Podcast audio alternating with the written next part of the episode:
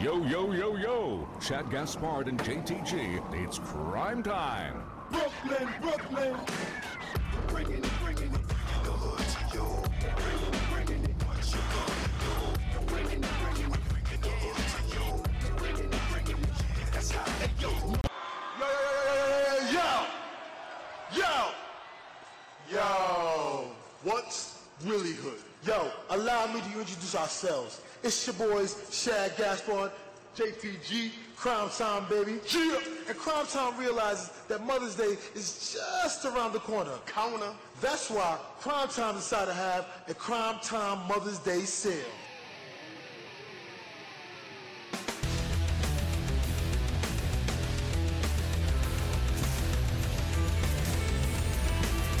God's greatest creation. Mentioned it earlier tonight. Not only does Otis have the contract, but he has the girl. Mandy Rose, Kevin. I, oh no! He- wait, wait a oh. minute. What is Otis? Now I understand the viewer at home that there might be a bit of a disconnection. Maybe you feel disjointed with me because I, as a powerful, supreme athlete in the prime of his career, at the top of his game, cannot relate to you at home.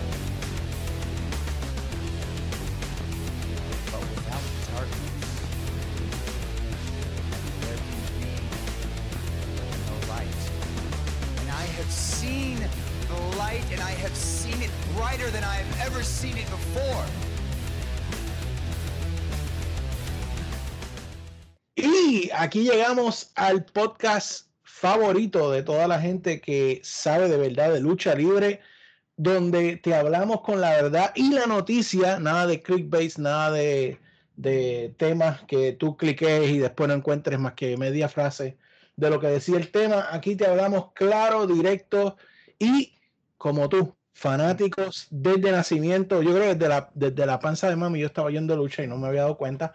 Pero aquí está Jaydito, amigo, y no estoy solo, como siempre, estoy acompañado por mis dos secuaces de este, esta locura de podcast. El señor Luisito está aquí conmigo, el millonario del podcast.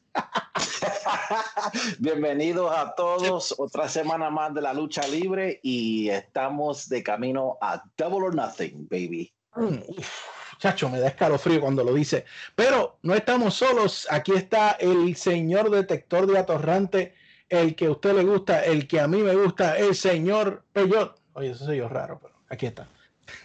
Ah, yo no sé si a ti yo te gusto. Wow, esto es una lo que me acaban de decir a mí no estoy. O sea, es una confesión bastante buena para empezar a grabar este podcast que promete. Ya, mi gente, si usted está escuchando esto, ya esto promete. Bueno, somos inclusivos, pero no, no, no eres mi tipo, papi. Lo decía de otra forma. Anyway. Hay mucha lucha libre para hablar esta semana, como siempre.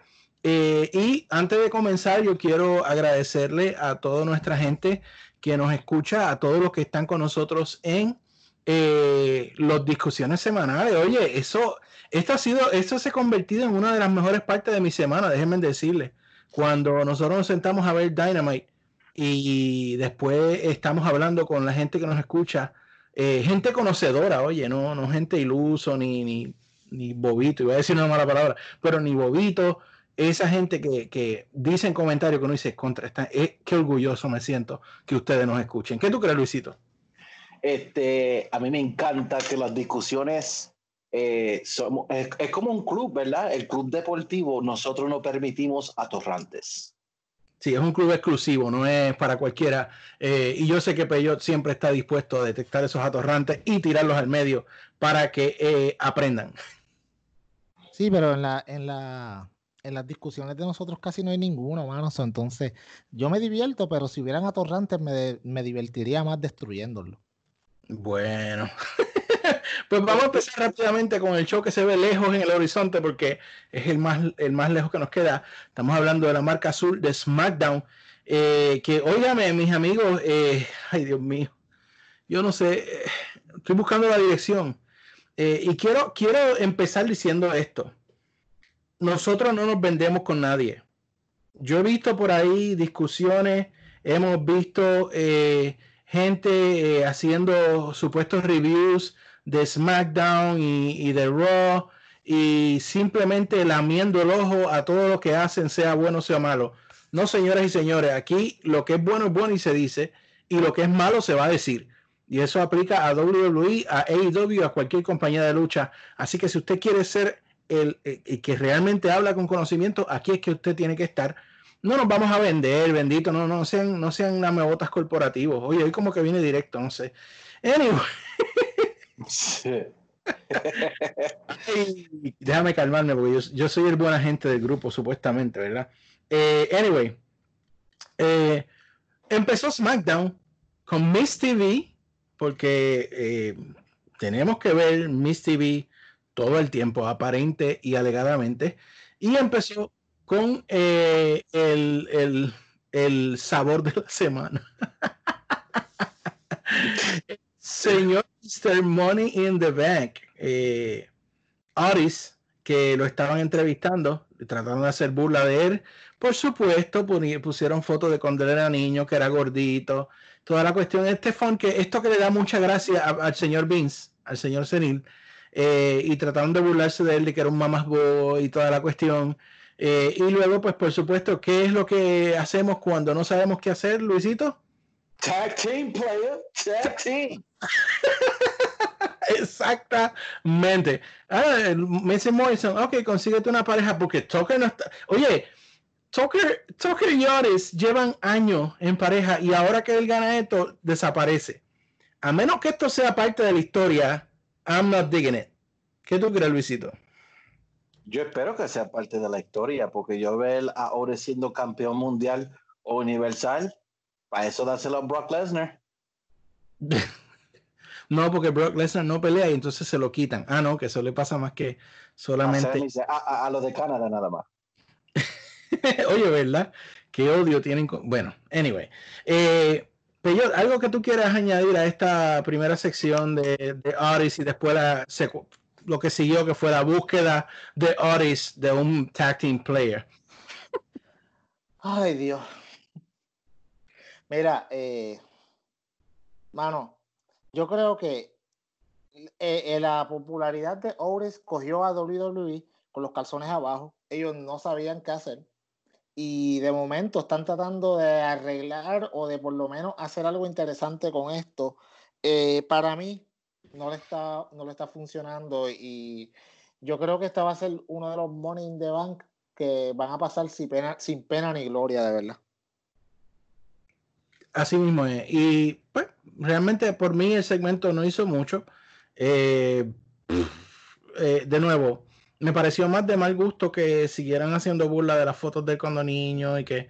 Y no es que yo sea fresita, es que, mano, ese, ese, ese humor es de ya, de, de qué, de los 80, de los 70. O sea, hay, hay mejores formas de, de- de quemar a una persona en estos días, eh, especialmente en la lucha libre. Eh, pero luego de eso, eh, ustedes van a ver que voy por encima de algunas cosas que honestamente no tienen mucha consecuencia. Por supuesto, comenzaron el torneo por el nuevo campeón intercontinental. ¿Dónde habrán visto ellos la idea de un torneo? Y de repente eh, ya solo quieren torneo y torneo y torneo. Y de repente, como que WWE no hacía un torneo. Yo creo que desde, desde bueno, King of the Ring fue un torneo, I guess. Sí. Eh, y después, antes de eso, había sido el King of the Ring que había pasado años atrás. Eh, pero, anyway, ahora todo es torneo, torneo intercontinental porque le quitaron la correa a Sami, que aunque Brock puede estar 6, 7 meses sin defender y sigue siendo campeón, eh, Sami no puede estar un mes sin, ser, eh, sin defender la correa intercontinental como si fuera, ¿verdad?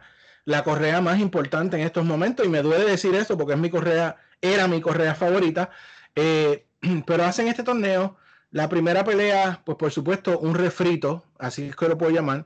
Elías versus Corbin. Esto lo hemos visto ya mil y una veces. Eh, lo único diferencia es que por fin ganó Elías, y así lo podemos ver. Eh, y para mí esto no fue consecuente. Le voy a dar la oportunidad a mis compañeros de que hablen de esto, eh, si quieren aportar algo sobre esto, pero yo no me voy a detener ahí. Pero Elías y Corbin. Nah, porquería. Wow, qué original. By the way, eh, me acuerdo cuando estaban promocionando Morning the Bank que estaban diciendo que iba a entrar una persona sorpresa y la persona sorpresa fue Elias. Mucha. No, pa- yo estaba tan sorprendido. Wow, qué radical, qué, qué sorpresón. De verdad. Whatever. Luisito, Luisito. Ah, eh, si fuera que le iban a dar la correa a Elias, pues entonces yo diría que está bien, pero sabemos que no, eso no tiene sentido. Y ya yo no quiero ver la lucha de Corbin ni Elias ya, porque ya lo he visto 54 veces este año. Así mismo, vamos a seguirlo por ahí. Eh, Naomi contra Dana Brooke. Dana Brooke ganó otra vez. Eh, este, para mí esto es un, un push idiota y yo creo que simplemente la van a dejar ganar varias semanas y después alguien la va, a- le va a hacer un squash con ella. Eh, Luisito, ¿algo que tú quieras añadir de eso? Yo apuesto que va a ser Charlotte. Ay, no. Mrs. Charlotte, Mrs. Rating, by the way. Chacho, báilame. Atorrante. Y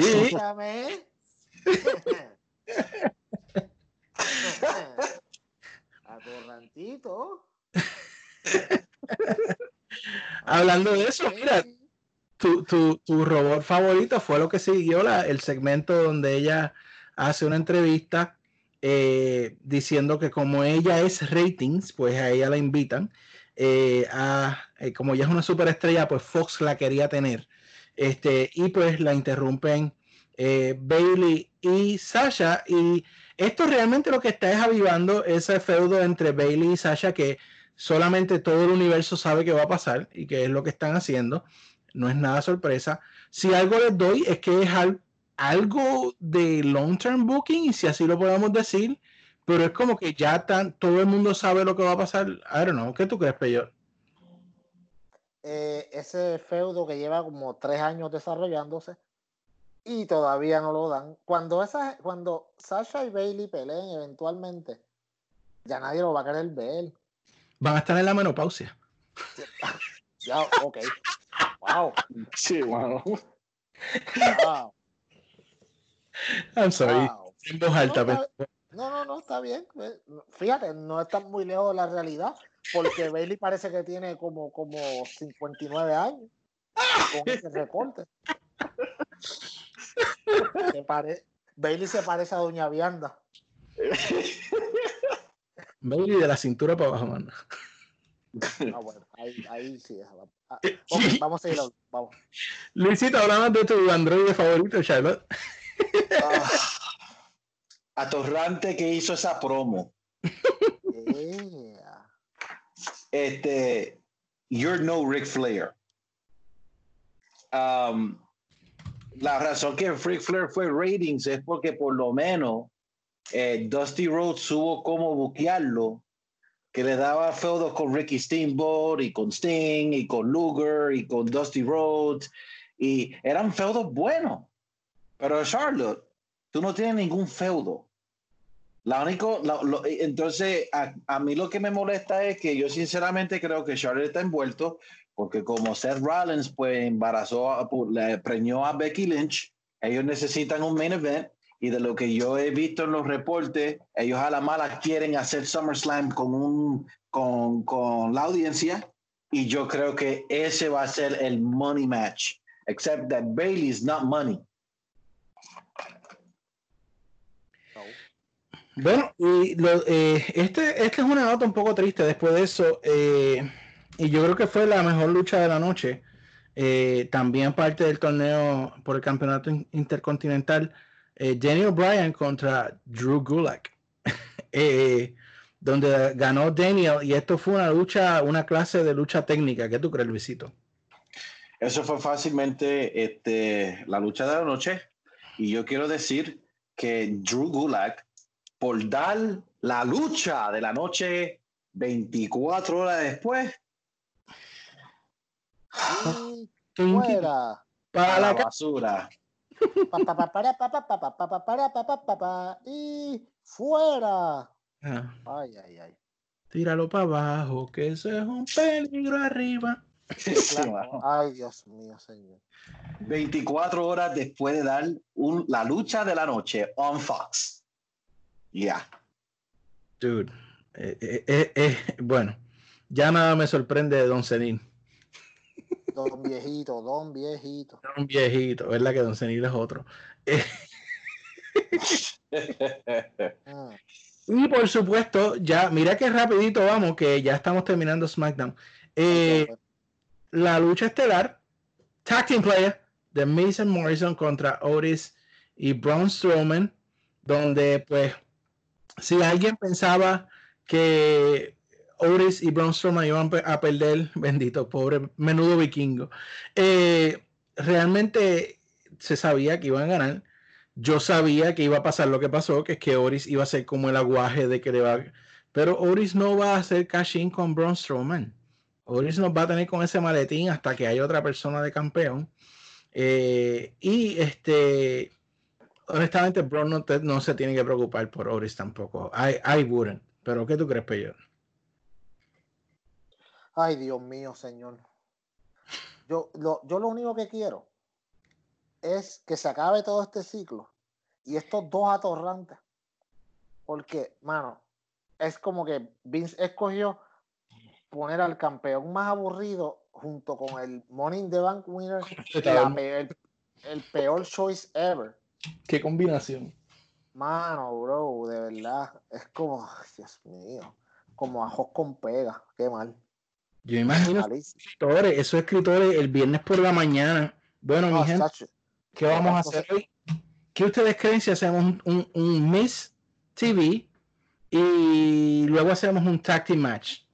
Ah, qué Mira, brutal, de verdad que- Qué clase de idea. Genial, genial. La sema- esta semana que viene, bueno, ya hicimos la, la pelea en pareja, ¿qué podemos hacer? Vamos a añadir uno más y hacemos un 3 para 3 en pareja. Sí, vamos, sí, vamos. Ay, ese fue SmackDown, papi. Yo, yo, honestamente no voy a decir más nada porque a mí me enseñó, bueno, qué porquería. Eh, pasamos a Monday Night Raw. Eh, rápido, íbamos bastante rápido. Eh, la promo de lo que va a ser, estoy haciendo mis entre comillas, el, el mejor match de lucha libre de todos los tiempos entre Edge y Randy Orton. La promo, pues obviamente, ellos por promo no pecan. El problema de Randy no ha sido las promos nunca y Edge siempre ha sido un buen promo. Así que hay que darle que la promo fue buena. Lo que pasa es que mi emoción por este match que están vendiendo y que de hecho yo les dije a ustedes en el chat ponerle ese tag y venderlo como que esta va a ser la lucha el match de lucha libre más el mejor la mejor lucha de todos los tiempos es ponerle una presión gigante a estos dos caballeros. Es además eh, una expectativa gigante que si y si este si esta lucha no es tan grande como la están vendiendo entonces, ¿qué, va a pensar la gente? ¿Qué va a pasar? El internet se le va a ir en contra de nuevo a WWE, que eso ya es can, canon normal, pero eh, para mí está de más. O sea, tú no tienes que ponerle ese tag a esa lucha porque está sobrevendiendo, aunque en eso WWE es experto, pero y, y no le quiero quitar a Edge. Edge es tremendo luchador. Randy tiene una habilidad atlética muy buena, eh, pero mano, tú me dices esto y yo lo que pienso es en Bret Hart, yo pienso en Macho Man, yo pienso en, en Shawn Michaels, todas esas grandes luchas que tú no le puedes despegar ni un segundo del televisor. Y si tú me vas a dar algo que no llega a ese nivel, mano, I'm gonna be pissed. ¿Qué tú crees, Luisito? Yo te puedo decir que están sobrevendiendo esto y voy a culpar a Randy Orton. Yo puedo, como fanático de la lucha, yo puedo mencionar a Edge en uno de, si yo escogiera mis 20 luchas favoritas, Edge está en una de ellas. Eh, WrestleMania 17, el triple threat ladder match entre los Hardys, Edge y Christian y los Dudleys. So, yo puedo decir eso.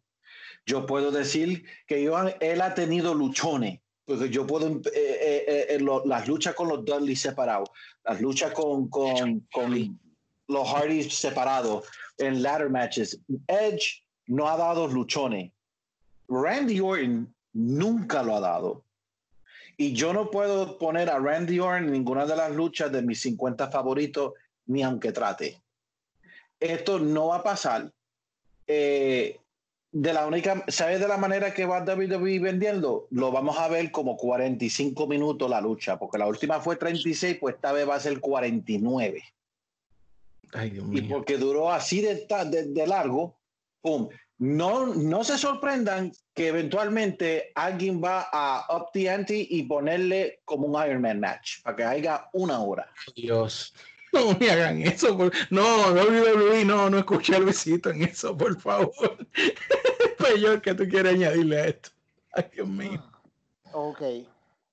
¿Tú te acuerdas cuando, cuando era Navidad y tú venías y le dabas una lista a tu papá y le decías, o le dabas la lista a Santa, a Santa Claus, para los niños que todavía creen en Santa Claus, como los que creen que Vince da un buen programa. Esos son iguales, son la misma gente. Eh, ¿Tú te acuerdas que tú ponías una lista de un montón de cosas y, y tu papá o tu mamá te decían, chacho, no te apures que Santa Claus va a bregar? Y tú estabas a la expectativa, chacho, 22, 23, 24, te acostabas súper temprano. A dormir a las 8 de la noche. Siete en pijama. Y al otro día te levantabas y nada más te llegaba un regalito. Una caja con ropa. Oh, Dios. Una t-shirt. Y, y un Hot Wheels. Peor.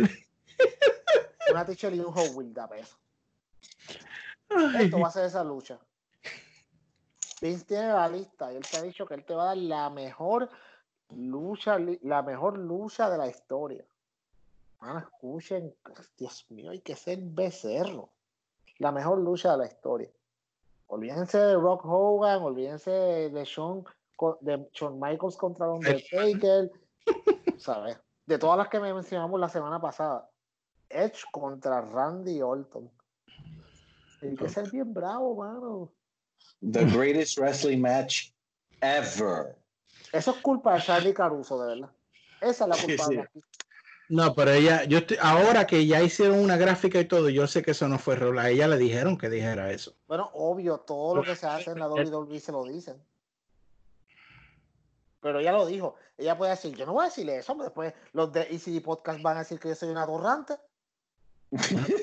Miedo a. Si no lo dice, estaría en la lista de los que se fueron el miércoles negro. Ah, ya, bueno, sí, exacto. Ay, Dios mío, la, la voy a defender. Esa chamaquita tiene los labios hinchados, pero, pero dito. Anyway, eh, Por poco digo una. Ay, Dios mío. Una, eh, una promo de Seth Rollins con Murphy, a donde dice que él tuvo una revelación, que después que lo que le hizo a Misterio, él tenía que hacer eso para él pues, pasar por las tinieblas y volver a la luz y darse cuenta que él es el, el Mesías, el que viene a salvar a la WWE. Eh, eh, mientras este Murphy lo está mirando como, como este está hablando de Papá Pitufo. Eh, y entonces, lo- cuando están dando esa promo, pues aparece el hombre que yo creo que no ha ganado en más de un año, Humberto Carrillo, Ay, Ah. que le quiere partir la madre a Rollins porque por lo que le hizo a su superhéroe Rey Misterio. Pero Rollins le dice, yo estoy en su, yo no voy a pelear ahora. Si quieres pelear con Murphy, que tiene ya otra pelea más tarde, pero para verlo dos veces en esta noche, porque no tenemos roster, vamos a ponerte con Humberto Carrillo. ¿Qué tú crees, Peyo? Pero una pregunta, no se supone que el roster ya esté completamente disponible. ¿Por qué entonces tienen que poner a Murphy a pelear dos veces? Bueno, se le Porque, no ocurrió. había- po- Eso porque toma- no había- porque se le olvidaron ponerlo en el programa por dos meses. Bueno, sí, también. Te, lo, te la compro. ¿Sabes qué? A mí no me molesta. A mí no me molesta Murphy peleando hasta tres veces cuatro. Es súper buen luchador. Ahí no, este no es el problema. Aquí el problema es que Seth Rollins lo que tiene que hacer es quedarse callado, no hablar y dejar que sus acciones hablen. Porque yo no quiero escucharle su, su voz de basura. Yo quiero que, y ahorita vamos a hablar de, esa, de, la, de la próxima sección de Seth Rollins, yo quiero que él haga lo que hizo en la otra sección. O sea, no hables, no me interesa una promo tuya con tu voz chillona. Me interesa lo que estás haciendo. Y ahorita voy a hablar un poquito de eso porque tengo algo que decir acerca de eso. Ok, ok, ok. Muy bien. Eh, y Luisito. Eh, fíjate, me gustó lo que hizo Brody Lee. Ay, espérate, eh, um, eh, no Brody Lee, este, um, espérate, espérate, espérate. Eso fue, eh, digo, Seth Rollins, perdón, Seth Rollins. Este daña a todo, mano, este tipo.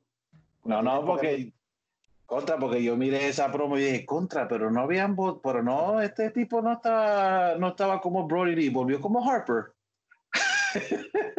pero, Tiene la pero- barba así morosa. tiene la barba así, tiene hasta el bun como, hasta un moño como Brody, hablando igual de loco como Brody, pero, pero acuérdense, acuérdense oyentes, AEW solamente vende camisa. Nadie está mirando eso. Eso es todo lo que tengo que decir de esa promo. Ok. Bueno, eh, eh, otra parte que para mí fue inconsecuente, Liv Morgan hizo una promo de que ella era la hija de su mamá y que ella iba a persistir hasta ser campeona. Para mí eso fue sencillamente basura. Yo creo que ya Liv Morgan no me importa. Eh, Ellos perdieron, se les fue la guagua, como decimos en Puerto Rico con Liv Morgan, cuando la trajeron a hacer la porquería que ella, que ella hizo en el feudo de Rusev y Lashley y Lana, y después no han sabido qué hacer con ella. Tuvieron una oportunidad tan brutal ahí y la desperdiciaron, como siempre. ¿Qué tú crees, Luisito? Yo no tengo nada que decir de ella porque ella tenía que regresar como Sister Abigail y no lo hicieron. Y por causa de eso, ella ya está completamente irre- irrevelante. ¿Y Peyot? Lo mismo que dijo Luisito, mano. O sea, cuando, cuando Liv Morgan estaban haciendo los Big Nets, yo, todos teníamos la esperanza de que ella saliera con The Fiend, que fuera una, su- ¿cómo es? Como, como si fuera una, una súbdita de, de Bray Wyatt, qué sé yo, hasta Sister Abigail podían hacerle un carácter similar, pero no, decidieron hacer la misma Liv Morgan, lo único que entonces ya no sacaba la lengua color rosa o violeta, de whatever era que sacaba, y su pelo ya no está color rosita, sino que ahora es rubio. Pero ¿qué diferencia tiene? Ay, mi mamá es una ganadora, así que yo también lo seré. Eh, no exactamente. Los hijos de. Ok, Me iluminó ahí. los hijos, ok, ok. Los hijos de Michael Jordan no son como Michael Jordan. Tú sabes. No. Exacto. Eh, todavía estamos esperando que los hijos de Michael Jackson puedan, aunque sea, cantar un poquito de cómo cantaba Michael. Eso no siempre es así. Mami fue una ganadora y luchó mucho. Yo lo voy a hacer igual. Vas a ver, seré la campeona de Raw porque mami me lo dijo. Mi mamá me dijo. Eh, vamos a seguir. I'm a, I'm a winner. Eh, anyway, eh, tuvimos también. oh, No, no, no, no me estoy equivocando. No tiene que buscar en el- su grabación. Esto es lo que pasó. De nuevo tuvimos a Charlotte en Raw. En Ah. este ella dijo que ella era rating y por eso estaba en todos los shows. Not. Eh, y eh, le dijo eh, a Ruby Riot que si ella le tenía algo que decir. Por supuesto, bajó Ruby Riot y no dijo nada. Simplemente pues fue otro squash para Charlotte Flair, eh, Peyot. Ah. Si es que tienes algo que decir. No, mira, eh, Charlotte Ratings, no, válgame, papi. Esos ratings de Raw, ¿ah? 1.7. Ajá. Muchacho, ¿qué clase de rating? Y eso que no hemos hablado de NXT. Muchacho, Charlotte, todo el mundo quiere verla, todo el mundo, todo el mundo. eh. Chacho, desesperados por ver a No, Charlotte. ya es bien, y, y lo divertida que es esa mujer. El carisma se le sale por, lo, por, por los dientes, los, por sus perridientes se le sale el carisma. Ay, yo le quiero por otro lado. Eh, eh, Luisito. No, ya yo hablé de ella en el otro segmento, mano. Esto no es The Charlotte Show. I love it. Anyway, eh, eh, luego tuvimos este, una promo de MVP siguió reclutando a Bobby Lashley. Le dijo que tenía una trophy wife. Todos lo sabemos. Ni, ni aún el mismo eh, Lashley pudo hacer algo porque él sabe que es verdad. Eh, y entonces, este, luego voy a, a brincar una parte para terminar de hablar de Lashley y de MVP. Tuvieron una lucha eh, Bobby Lashley contra Arthur. Lamentablemente salió Pretty Ricky otra vez en una parte. Dios. Anyway, Lashley le hizo la full Nelson a Truth, eh, le hizo un slam y le ganó. Luego de la lucha, pues MVP lo estaba esperando y aplaudiéndolo, eh, lo que pues siguen haciendo el teasing de que ellos son asociados de negocio. Y por supuesto, la parte favorita de Luisito, que presentaron en la parte de atrás a Lana gritando como demente de nuevo. ¿Qué tú crees, Luisito? Ay. Lana, yo, yo celebraría con tan alegría si, David- si ella fuera parte del miércoles negro. Y, mano, esa tipa no tiene que estar en ninguna televisión, mano. Nada. Esta mujer, yo no sé. I'm assuming she's the new Sable. To- Total Bellas o Total. No, papi, ella no. Tú, tú me perdonas. No, no, espérate. Tú, tú, tú aquí acabas. Oh, No, no. No, no, no, no, no, no. Discúlpame, discúlpame. Pero Sable podía dar buenos matches. Lana no puede hacer eso, papá. Sable hacía el Sable Bomb. Lana no puede levantarse ni la uña del pie. Así que hay Pero que. nosotros sabe- pero sabemos muy claro que ella en el principio estaba teniendo push por, por, por una cosa que no fue lucha libre y yo creo que Lana está igual. Bueno, pero la diferencia grandísima es que Sable aprendió a luchar. Lana lleva cuántos años? Yo no quiero ni, yo no quiero ni saber. Pero algo que quieras añadir de, de- lo del Ashley Truth para mí hace sentido. Es sí, amo que, I mean, la Lashley MVP hace Yes. sentido que MVP sea un manager. Yo no lo Yes. quiero buscando más, pero de manager I can dig it y Yes, yo también. que el, el mouthpiece de, de Lashley, porque Lashley bendito no, no habla muy bien. So, eso yo lo veo bien. Yo le voy a dar props por eso. Um, hay dos cosas que a mí no me gustaron. Por supuesto, el grito de Lana, que está bien de más. Eh, Porque independientemente, tu- si tu esposo, ¿verdad? Siguiendo la historia, Kayfabe, eh, está ganando y MVP lo está ayudando, porque tú te vas a molestar? No es como que MVP te va a sacar de la cama por la noche si eres la esposa. Entonces, lo otro que me molesta es la vaina del Pretty Ricky de Arthur. Yeah. Honestamente, eso no hace falta para nada. e- Está bien de más. O sea, mi, mi hijo, si es que está dirigido a los niños, mi hijo tiene ocho años y dice, ¿qué clase de porquería es esa? Peyor, ah, dime algo. eh, de lo de Ashley y Truth, mano, ¿por qué? Bueno, yo la estaba viendo con mi nene y de momento él me dijo, pero esto es lo que hicieron la semana pasada o esto es ahora mismo. Y yo estuve como que, mano, yo le dije, mira, de verdad, yo no sé. Porque era idéntico a la misma cosa. O sea, nada cambió. Tú, mano, darle un poquito de, o sea, que, que darle un poquito de, de movimiento al ángulo. No lo hagas exactamente igual. Pero qué estupidez es esa. No sé, ¿verdad? Eh, bueno, tuvimos una lucha eh, en parejas por los campeonatos en pareja de mujeres entre Alexa Bliss y Nikki Cross contra The Iconics.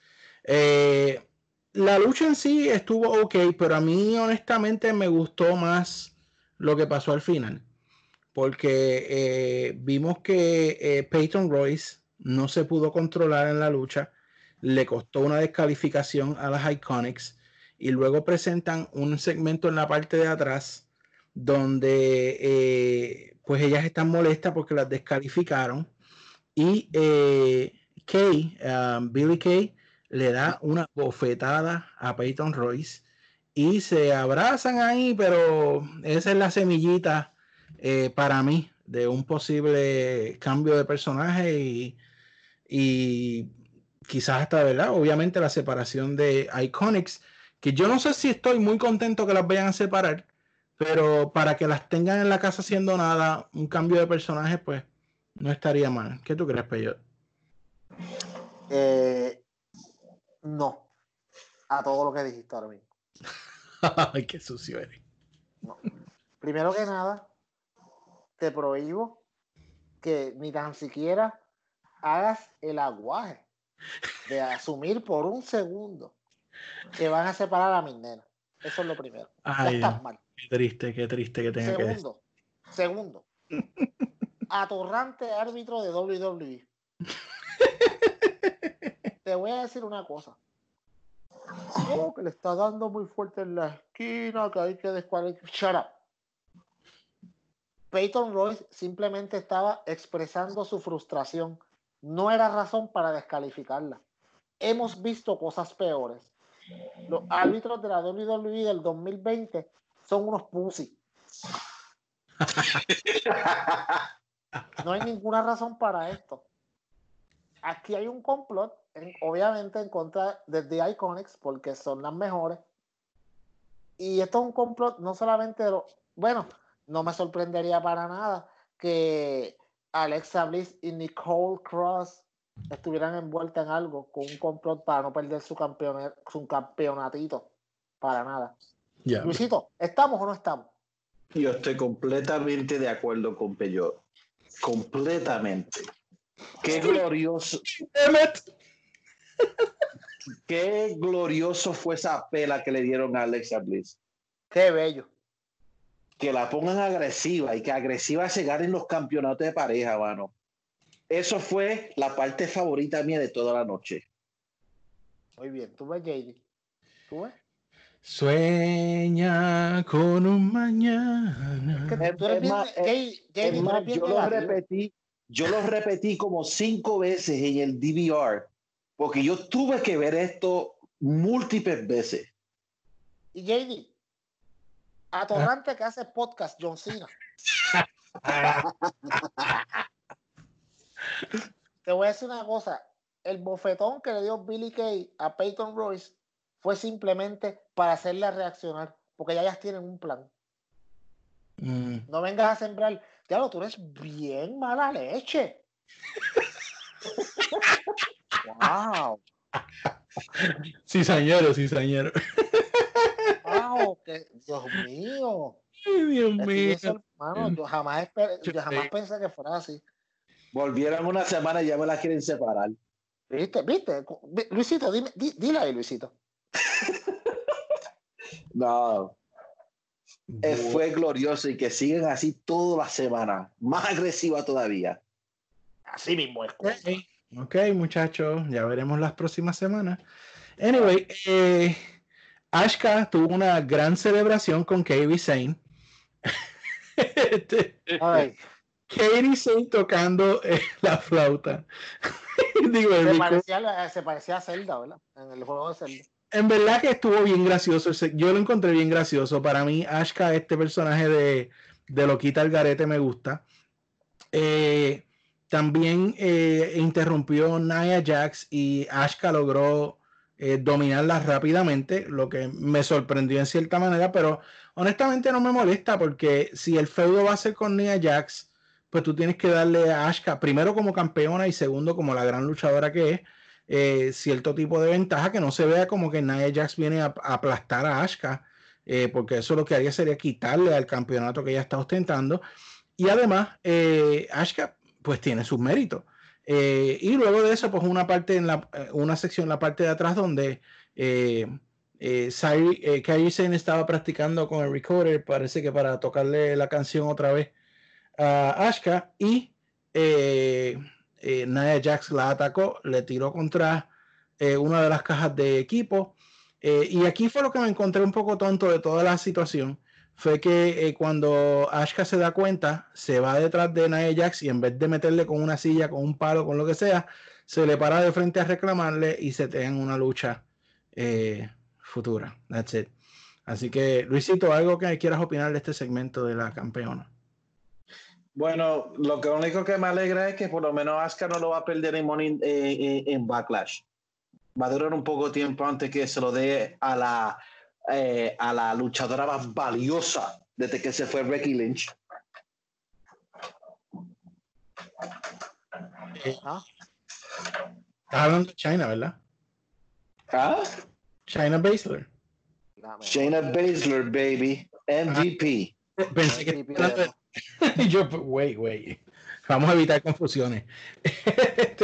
Este, Peyot, Mira, lo que a mí me molestó de este segmento, y ahora sí hablando en serio, mano, eh, esta muchacha, Nia Jax, eh, nosotros obviamente sabemos que es bien bruta, o sea, brusca, no sabe, no, no, Mano, ella es una mujer súper fuerte, no tiene control de su, de su fuerza. Cuando ella tiró a Kairi Sane contra aquel, contra aquel carrito que, donde se guarda, pues, whatever, yo no sé qué es lo que se pone ahí adentro, de madera. Mano, la, esa, Kairi Sane le metió con la parte atrás de la cabeza que de milagro no le rajó la cabeza. Esta mujer es una amenaza, mano. Esta mujer no puede. Esta mujer es una mujer dañina, de verdad. Y, no, y ahí, ahora sí que estoy completamente fuera de, de- de personaje. Estoy como. de- en realidad, esa mujer es peligrosa. Es bien peligrosa. O sea, un día va a hacerle da- daño a alguien, mano. A veces esa caja que por poco le hace un hoyo. Ah, no, le dio bien duro. Anyway, eh, en otra lucha entre Shayna Baszler y Natalia, eh, pues un submission match, actually. Shayna Baszler eh, le ganó a Natalia y pues Natalia ya está entrando en el territorio eh, Big Show, donde cambia de face a heel y de heel a face, más que se cambia la ropa interior. ¿Qué tú crees, Peyo? Mano, que, que, que es la peor forma de tú cambiar a una persona de face a heel tirando un tantrum como un nene pequeño. Tú sabes. Es- después Natalia, de todas las personas, es la que menos tú esperarías que tire un tantrum. Ay, me ganaron dos veces, voy a pelear y a, a romper la silla del KO Show. Que by the way, tengo tantos problemas con el KO Show. Vamos a hablar de eso ahora. ¿Y Luisito? De Nada que, dec- nada que decir de ella. No me interesa. Adiós, pero Shayna no es la MVP de. Ella es la MVP, pero la que dañó el segmento fue Natalia, mano. Na- Natalia no era para que estuviera haciendo eso. Eso fue. Ahora, de que ella quiere poner la face o, o- o que le dé coraje que perdió, está bien, pero para responder así, mano. Es que yo no sé por qué Vince McMahon, para mí, él le, plas- le da placer de mofiarse a la, a, a- a la familia Hart, verdaderamente. From Brett all the way to Davy Boy hasta Natalia. Me, you know, like, come on. Y, y luego, eh, lo- ese segmento del tantrum de Natalia eh, nos dio, a- por lo menos, aparentemente dieron un, un- un breve promo antes, yo no lo vi, yo me di cuenta aquí, cuando ella dio el tantrum, que había un KO show, o sea que después de meses, yo creo que meses, ¿verdad? Desde que Desde KO WrestleMania- desde WrestleMania. Eh, esta es la manera que introducen a alguien para mí tan valioso como KO. Eh, ya, vamos a hacer el KO Show para que entreviste a Selena Vega y a su facción. Eh, mano, dude, anyway, él llegó y él dijo que él no había estado porque después de su WrestleMania moment quedó banged up y lastimado y tuvo que descansar. Y pues trae invitados a Selena Vega con Andrade, Ángel Garza y Theory, ah, que han estado teniendo problemas left and right. ah, y luego pues aparece en medio del segmento pues Apolo me lastimé la rodilla cruz y le hace, tengo que dársela, le dio un sendo spear. ah, me parece que fue Ángel Garza, ¿verdad? Que se lo dio. Fue Ángel Garza o Andrade, uno de ellos dos, pero él le dio un sendo spear que lo tiró al piso y eso pues eh, ¿Qué ustedes creen que creó después de eso? Tag team player. Tag Team Player. Kevin Owens y Apolo Cruz contra Andrade y Ángel Garza. Eh, lo que honestamente, pues al final, pues ganó Cruz y pues creó de nuevo discordia en el grupo de eh, Selena, la muñeca. Eh, y pues el que se llevó la culpa de todo fue el blanquito del corillo Austin Theory. Háblame, Luisito, de este segmento de KO. Em, yo quiero decir que KO literalmente anunció que iba a estar on the KO show como dos segmentos antes en Twitter. ¿O sí? Sí, él dijo, oh, eh, puso en Twitter, I guess I'm going to be on Raw tonight, LOL. Y después dos segmentos después, Ah, vino ah. the KO show. O sea que se enteró ahí mismo on the go. Cool. Cual- me imagino, porque pareció así, dijo, I guess I'm on the Gambino Raw later. Y de Raw later, y después de repente, boom, pues llegó el KO Show después de WrestleMania. Eh, este segmento, pues, you know, no me molesta el segmento por el próximo segmento que vamos a hablar.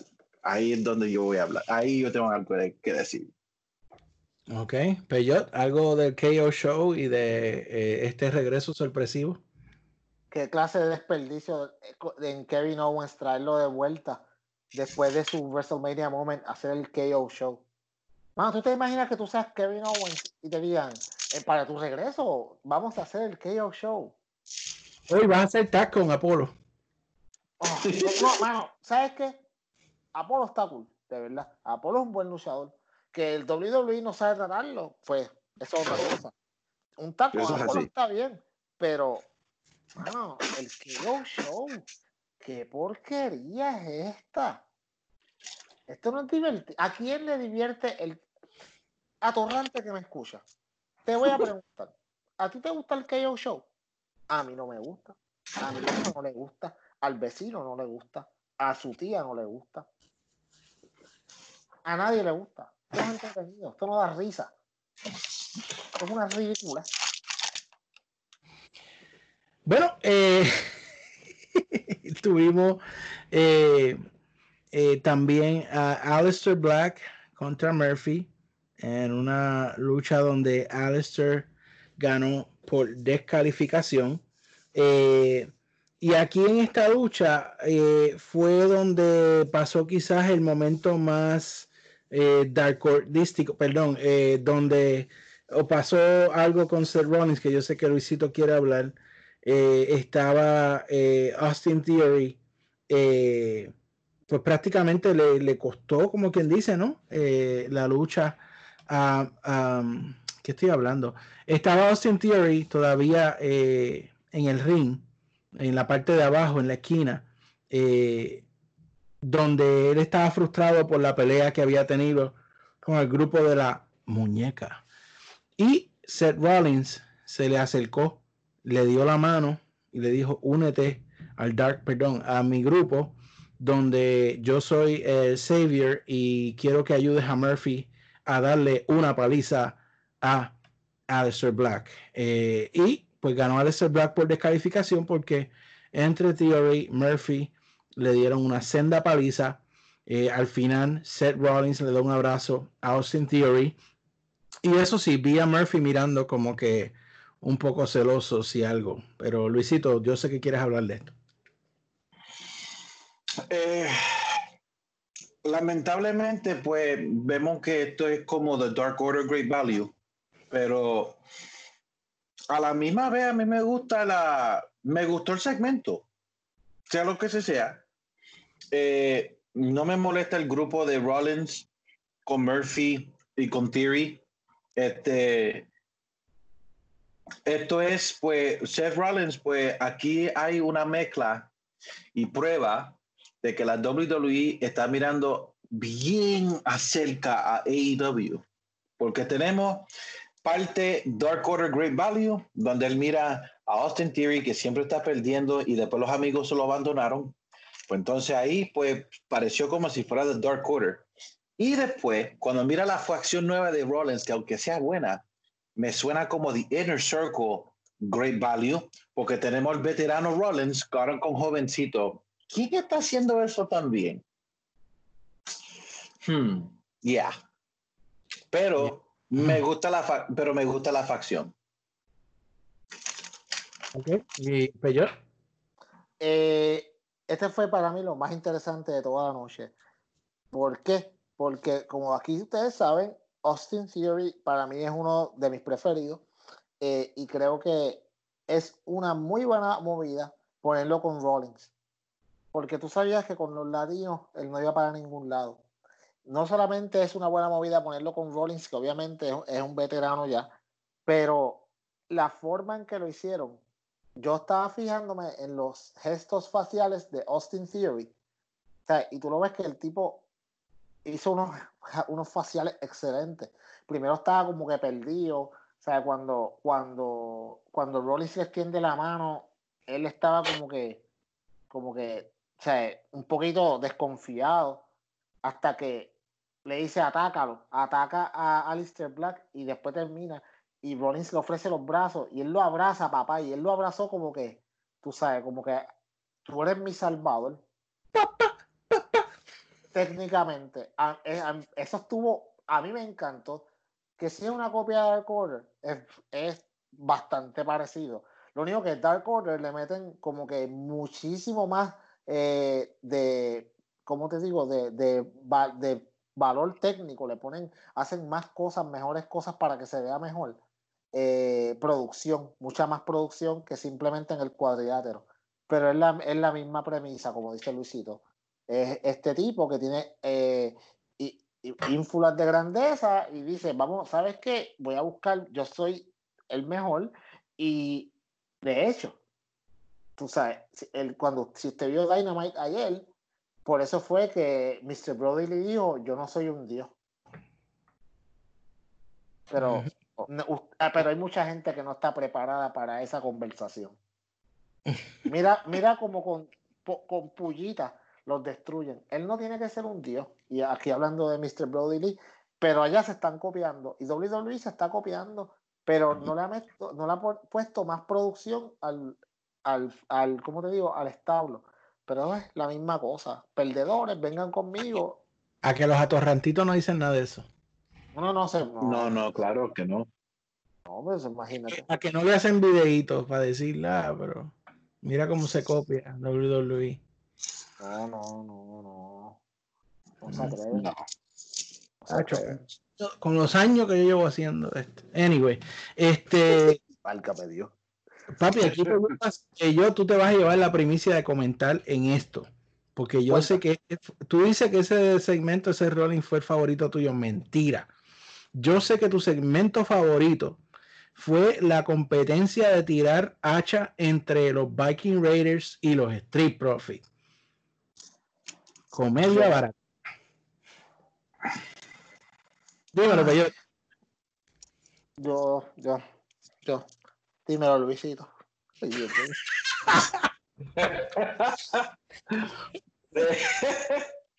Yo, estoy convencido, yo, yo estoy convencido que Vince McMahon le dio coraje que The Revival no firmaron contrato y le dijo, ellos se parecen, tírale en esa ropa y ese, ese, ese personaje a ellos. This is some good shit. Y ahí está The Viking Raiders, que vamos a mirar bien rápido. De que ellos entraron a, a, a NXT como los War Raiders, unos Ujú. monstruos, unos, unas bestias que te rompían la cara, mano, a tirar el hacha. Ah, wow. No, y cuando los profits tiran el hacha y caen en el carro de policía, yo, yo me estaba riendo, yo me, yo me tiré en el piso como Mero Simpson a reírme. Tú dijiste, wow, qué creativo, qué originales. Dios y después mío, la yo policía que, la policía corrupta, la policía corrupta que le dijo, no les voy a hacer nada porque este, este es bonito. Tú no, tú eres feíto. qué jocosa soy. Oh, dijo eso. Yo creo que yo no, yo no estaba oyendo, yo creo que fue a buscar Eso fue agua. al final cuando llegó la policía y le Mm. dice, le dice, le dice como que eh, ustedes saben que eso no es seguro y qué sé yo, pero no les voy a hacer nada porque tú eres bonito y toca al, al- ¿cuál es el balbú? Ivar, yo Ivar. creo. Sí. si. Y le dice, tú eres bonito. Y él se ríe como que gracias, muñeca. Y le dice a Eric, como que tú no, tú no eres tan bonito. Y todo el mundo pega a reírse de él y los prophets pegan como que, ay, a celebrar. Eso fue una, ay, Dios mío. Y te, mano, gua- ma- ay, Dios mío. Y, y después entonces los extras, porque, si no, porque tú sabes, porque no solamente son los, los Viking Raiders, sino que ellos tienen un corillo de también de gente que se viste igual para estar por ahí jangueando. Sí, vamos. No, mano. Y finalmente eh, tuvimos, esto hubo varios segmentos, pero lo que pasa es que lo quise resumir en uno. Eh, primero vimos a el pana, amigo, benefactor, socio de eh, Luisito, el señor King Corbin, quejándose porque no lo estaban tratando como un rey, que él tenía que buscar su comida, que no tenía un locker aparte para él, bla, bla, bla, bla, bla. El personaje, ok, se lo doy. Y luego lo, tu- lo tuvimos en la lucha estelar eh, eh, con Drew. Drew hizo una promoción diciendo te voy a destrozar, te voy a dar Claymore, bla, bla, bla.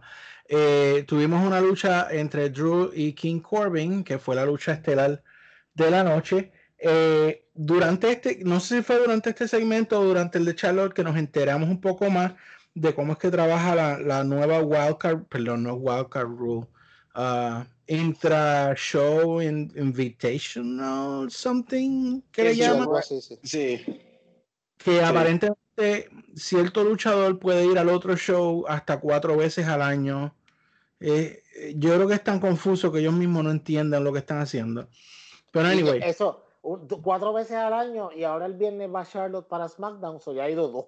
So, en el próximo año nada más la van a ver dos veces. y Farro, Anyway, eh, es que yo no, no, no entiendo, yo estoy perdido, olvídate. Anyway, la lucha entre Drew y King Corbin, les voy a ser honesto, para mí no fue mala. Eh, para mí fue una lucha buena eh, y me gustó el final porque al final eh, apareció en el, ¿verdad? En la rampa Lashley con MVP y pues prácticamente pues le hizo el stare down y le dijo pues que eh, prácticamente I want to fight you, le dijo yo quiero pelear contigo, eh, prácticamente fue lo que le dijo, Eh, así que ese es el feudo que yo de hecho había dicho, me parece que dos semanas atrás aquí, que había que pasar, no era Corbin, es Lashley, se merece un buen feudo, tienen que hacer esto bien, por favor, WWE tienen la bola en su cancha, don't drop the ball, hagan algo bueno, Drew necesita eh, oponentes creíbles como lo es Lashley. Lashley, cuando a Lashley lo usan bien, Lashley es un oponente creíble, un oponente fuerte y un oponente que eh, cualquiera puede pensar que le puede ganar a Drew McIntyre. So, para mí tienen aquí la semilla de algo bueno eh, y espero que no lo dejen caer. ¿Qué tú crees? Eh, estoy de acuerdo contigo, la lucha no fue mala. O sea, eh, eh, de hecho, pod- alguien podría decir que una lucha de Corbin fue un poco entretenida. Lo cual hay que darle un. Esto, esto es el testamento a lo bueno que es el Salvador Drew McIntyre. Porque Baron Corbin no es nada entretenido. Pero lo que sí me gustó fue, exacto, eso que tú dices del, de, de Lashley con, con MVP, mirando desde la parte de arriba, eso está bien. Eso se llama continuidad. Hace tiempo que debieron hacer eso. No, Solo- ya llevan un par de semanas moviendo este, este ángulo poco a poco.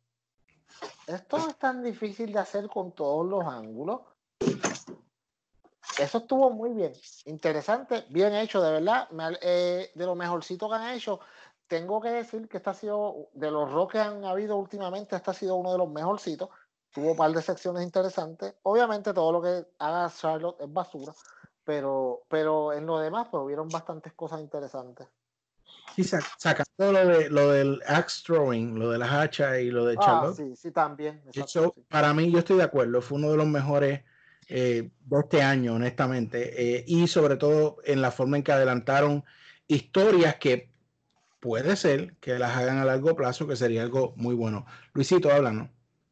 Yo estoy de acuerdo con todo, pero tengo que hacer, tengo que decir algo. Atorrante campeón mundial. Usted está en un eh, en un edificio sin 10.000 fanáticos. Por favor, deja de darme migraña. No quiero que escucharte gritar, three, two. No hay nadie ahí. Lo que se oye es con la televisión. Lo que hiciste fue que mi hijo con autismo se levantó y después tenía que yo durar dos horas para yo ponerlo para atrás a dormir. Gracias, Drew. Wow. Ok. Yo no tengo nada más que decir de Monday Night Raw. Ese fue WWE para esta semana. Eh, y si ustedes tienen algo más que añadir, pues háganlo en este momento. Dígalo usted, señor. Eh, esta semana obviamente estamos bien tristes con, pues, con la desafortunada noticia de Charles Gaspar, que en una acción heroica salva a su hijo de unas corrientes marinas, desafortunadamente. Digo, no lo salva, los salvavidas iban a salvarlo a él y él le dice, no, saquen a mi hijo primero y después se preocupan de mí. Desafortunadamente no lo pudieron salvar. Eh, su cuerpo apareció al otro día eh, en una playa en Venice Beach, California. Eh, yo, a mí, esto es mi opinión, a mí siempre me gustó el tag de Crime Time. Para mí era súper entretenido, era súper gracioso. No era, no era, no era cringy en ningún momento. Fue, era un tag que mucho me gustó. En algún momento pensé que debían, que debieron, como te digo, darle un poquito más de que, de que los desarrollos de sus personajes pero mm. para lo que era, era bastante entretenido. Eh, es una lástima. Descansé en paz, Chad Gaspard. Eh, Crime Time, eh, entiendo que estaban ya, como, como dicen por ahí, puestos para regresar en, si no, si no era en, en, alguna compañía mayoritaria como Ring of Honor o MLW, e incluso House of Glory, la, pues, la promoción en Nueva York, estaba, estaban pensando darle algún tipo de run a ellos de nuevo, a Shad y a JTG. So es una lástima, pues, un chamaco bien joven, 39 años, estas cosas cuando pasan. O sea, uno no, no, uno no tiene que preocuparse, perdóname, uno tiene que pensar el por qué. Uno tiene que pensar simplemente son cosas que pasan y pues que descansen en paz. Eso es lo que tengo que decir acerca de eso. Muy cierto. Y yo creo que eh, la mejor manera que uno puede honrar la memoria de alguien es pensando en los momentos buenos. Eh, y yo honestamente de, de, Crime Time, el feudo que me recuerdo bastante es cuando ellos estaban ayudando a John Cena eh, a hacer maldades contra... Era el JBL, ¿no? JBL, que le estaban pintando la limusina y haciéndole cosas. Y, um, yo creo que, que, sí, estoy de acuerdo con, con Peyot. Eh, eh, era muy bueno. Eh, desde el principio se dijo esto es un spoof. y, y ellos, a pesar de que tenían un personaje gracioso, they could back it up in the ring.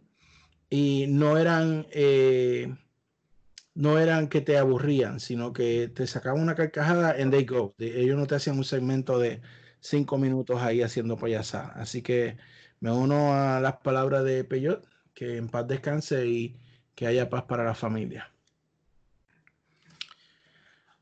Bueno, eh, en esa nota, pues si no hay nada más que hablar de WWE, no sé si alguno de ustedes quiere añadir algo más. Eh, si no, pues pasamos eh, a un breve, tomamos una breve pausa y volvemos con lo que muchos de ustedes están esperando AEW Dynamite. Vamos a ver una breve nota de NXT porque honestamente eso es lo único que podemos hacer, una breve nota. Y usted no se quiere perder nuestras predicciones para Double Nothing 2020. Así que... Te hablo JD agradeciendo como siempre tu apoyo a nuestro podcast y a nuestro contenido en las redes sociales. Y si no estás conectado todavía, recuerda, estamos en Facebook, Twitter e Instagram bajando SD Podcast, de nuevo SD Podcast de El Club Deportivo Podcast. Estamos en todas las redes sociales donde ponemos todos los anuncios, las noticias, especialmente en Facebook es donde tenemos mayormente la mayoría de las noticias y también nuestro medio más reciente, nuestra página sdpodcast.com, sdpodcast.com donde Ahí tenemos contenido especial, como por ejemplo las secciones de Luisito con la sazón de Luisito. Eh, Peyot tiene su detector de torrante y yo tengo el Micro. Esas son secciones exclusivas para sdpodcast.com. Son nuestros mini blogs donde comentamos de diferentes temas y que actualizamos frecuentemente. Además allí también podrás votar en las encuestas que hacemos cuando ocurre cualquier tipo de evento que queremos saber directamente la opinión de la mayoría de nuestro público. Así que gracias a todos por su apoyo nuevamente, sdpodcast.com y todos los medios sociales, el handle sdpodcast.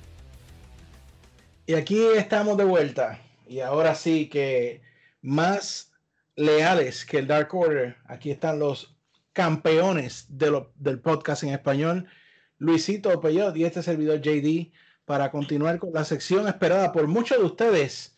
Oiga, donde muchos casi ni hablan de AEW, pero aquí, papá, esto es el pan nuestro de cada día. AEW Dynamite, señoras y señores, wow, qué Dynamite tuvimos esta semana.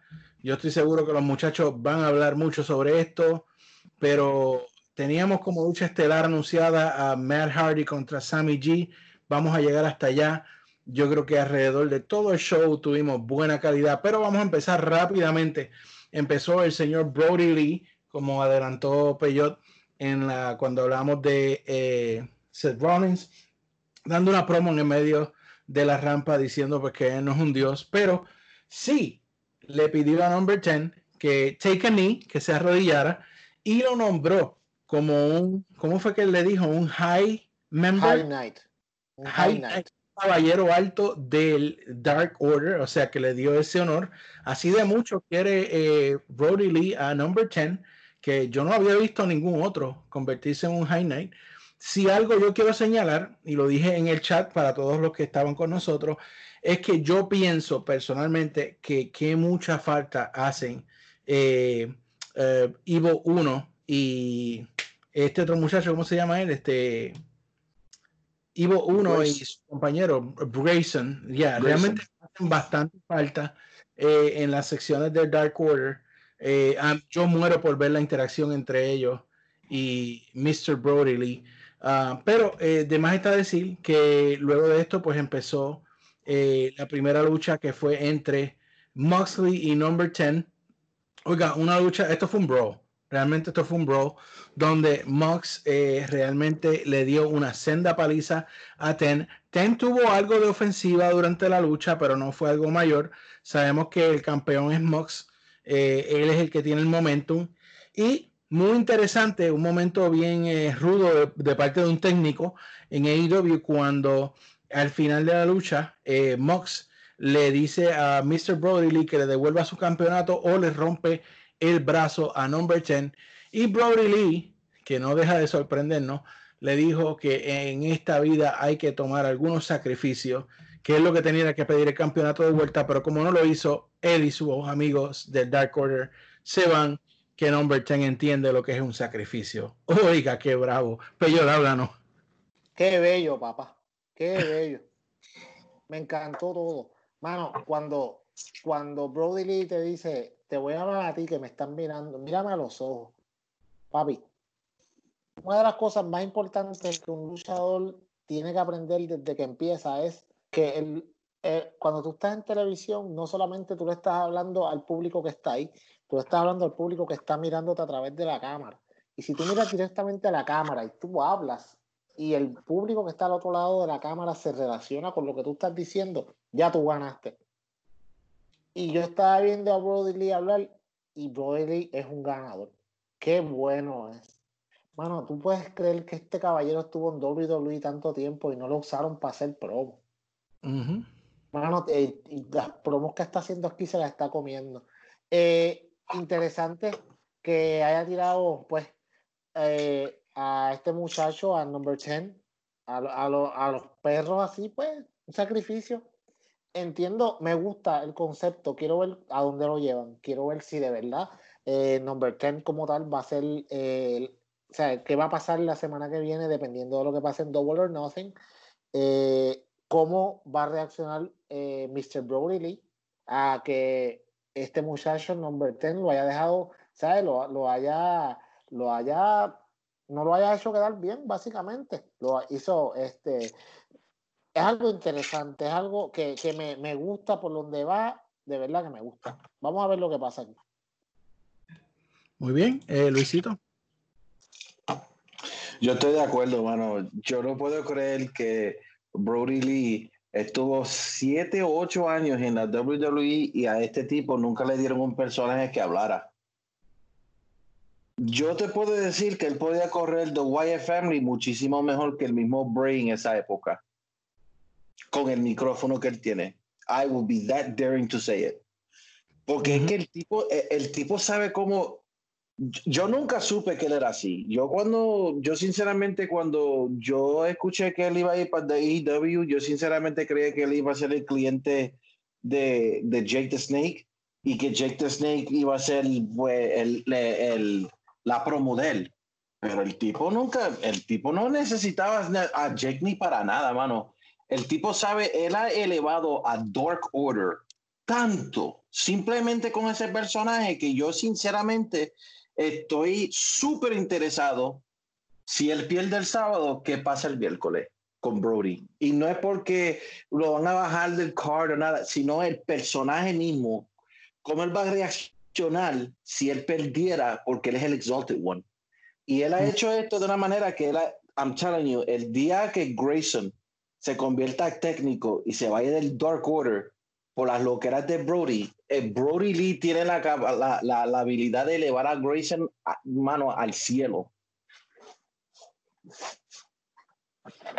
Eso va a ser muy interesante y de nuevo, eh, de acuerdo con ustedes, hay que ver qué va a pasar este sábado y hay que ver qué va a pasar eh, con toda la situación con el Dark Order, si Tank va a aceptar este sacrificio que él tuvo que hacer o si, no sé, le costará una lucha a Mr. Brody o I don't know, ya veremos. Anyway, eh, luego de esto eh, tuvimos eh, a mí me da gracia porque Tony Schiavone eh, dice durante este segmento, nosotros tratamos de ser imparciales, pero este tipo es un idiota. Por supuesto, estoy hablando de MJF, que eh, vino, le dio una senda paliza a Marcus Stunt, eh, prácticamente jugó con él. Hubo unos momentos que Marcus Stunt sí logró eh, algo de ofensiva, eh, pero la realidad es que MJF dominó toda esta lucha y al final pues pidió el micrófono y por supuesto pues Warlow también se involucró y van a darle aún peor a Marco Stone hasta que hizo running Jungle Boy y Luchasaurus que Lucha sigue, Luchasaurus sigue teasing esa, ese feudo con Warlow que hasta los mismos comentaristas lo estaban diciendo sign me up creo que fue este eh, JR que dijo sign me up que yo quiero ver a Warlow contra Luchasaurus pero NJF mano he's gold ¿qué tú crees Luisito? Yo, MJF, bottom line, es el mejor rudo en toda la lucha libre. En toda. Like, the guy is so gold. Eh, Él y Jungle Boy literalmente han puesto, ellos son un feature matching en midcard. Cuando, eh, eh, y todo empezó en el principio, oh, MGF contra Jungle Boy. O sea, cuando eso sucedió en el principio, era como medio random. Y de la manera que esta gente convirtieron algo random y le hicieron una historia, yo quiero ver esa lucha. I can't wait for Double or Nothing, man. Hay tantas luchas que verdaderamente tienen la capacidad, la habilidad de robarse el show que sinceramente no sé quién lo, se lo va a robar. Y ese es uno. ¿Peyot? Mira, eh, yo te tengo que decir que, JD, antes que todo, te tengo que preguntar algo a ti, JD. Eh, ¿Tu hijo ve Dynamite? Mi hijo que si ve Dynamite, sí, lo ve conmigo. Ok. Cuando a tu hijo le gusta Marco Stunt, Eh, es que lo ve tan chiquito y no, tan- ok. no tanto. Yo creo que le gusta más MJF. Mi, eh, mi hijo está sabiendo rudo, rudo, rudo. Ah, Yo creo que tu hijo es hijo mío, entonces. Mira, este, el, al- el nene mío, papá, salió Marco Stone y él estaba pompeado. De hecho, cuando en, lo- en los pocos rat- en los pocos momentos que Marco Stone hizo, como te digo, hizo, tuvo un poco de ofensiva, eh, mi hijo estaba pompeado. O sea, obviamente se sabía que Marco Stone no iba a ganar, pero como dijo MJF, Marco Stone lució súper bien. De hecho, de una, dio mejor lucha que con Brody Lee, pero eh, MJF no es Brody Lee, obviamente. Eh, y perdóname, Brody Lee, sí, Brody Lee también. Y que, eh, bueno, que Marco Stone es el Spike Dudley de, de AEW. Eh, pero, pero fue, fue interesante. Eso sí, algo que a mí no me gustó tanto y pienso que le debieron de dar un poquito de más, un poquito más de énfasis, fue a Jungle Boy interactuar con MJF, Ujú. tú sabes.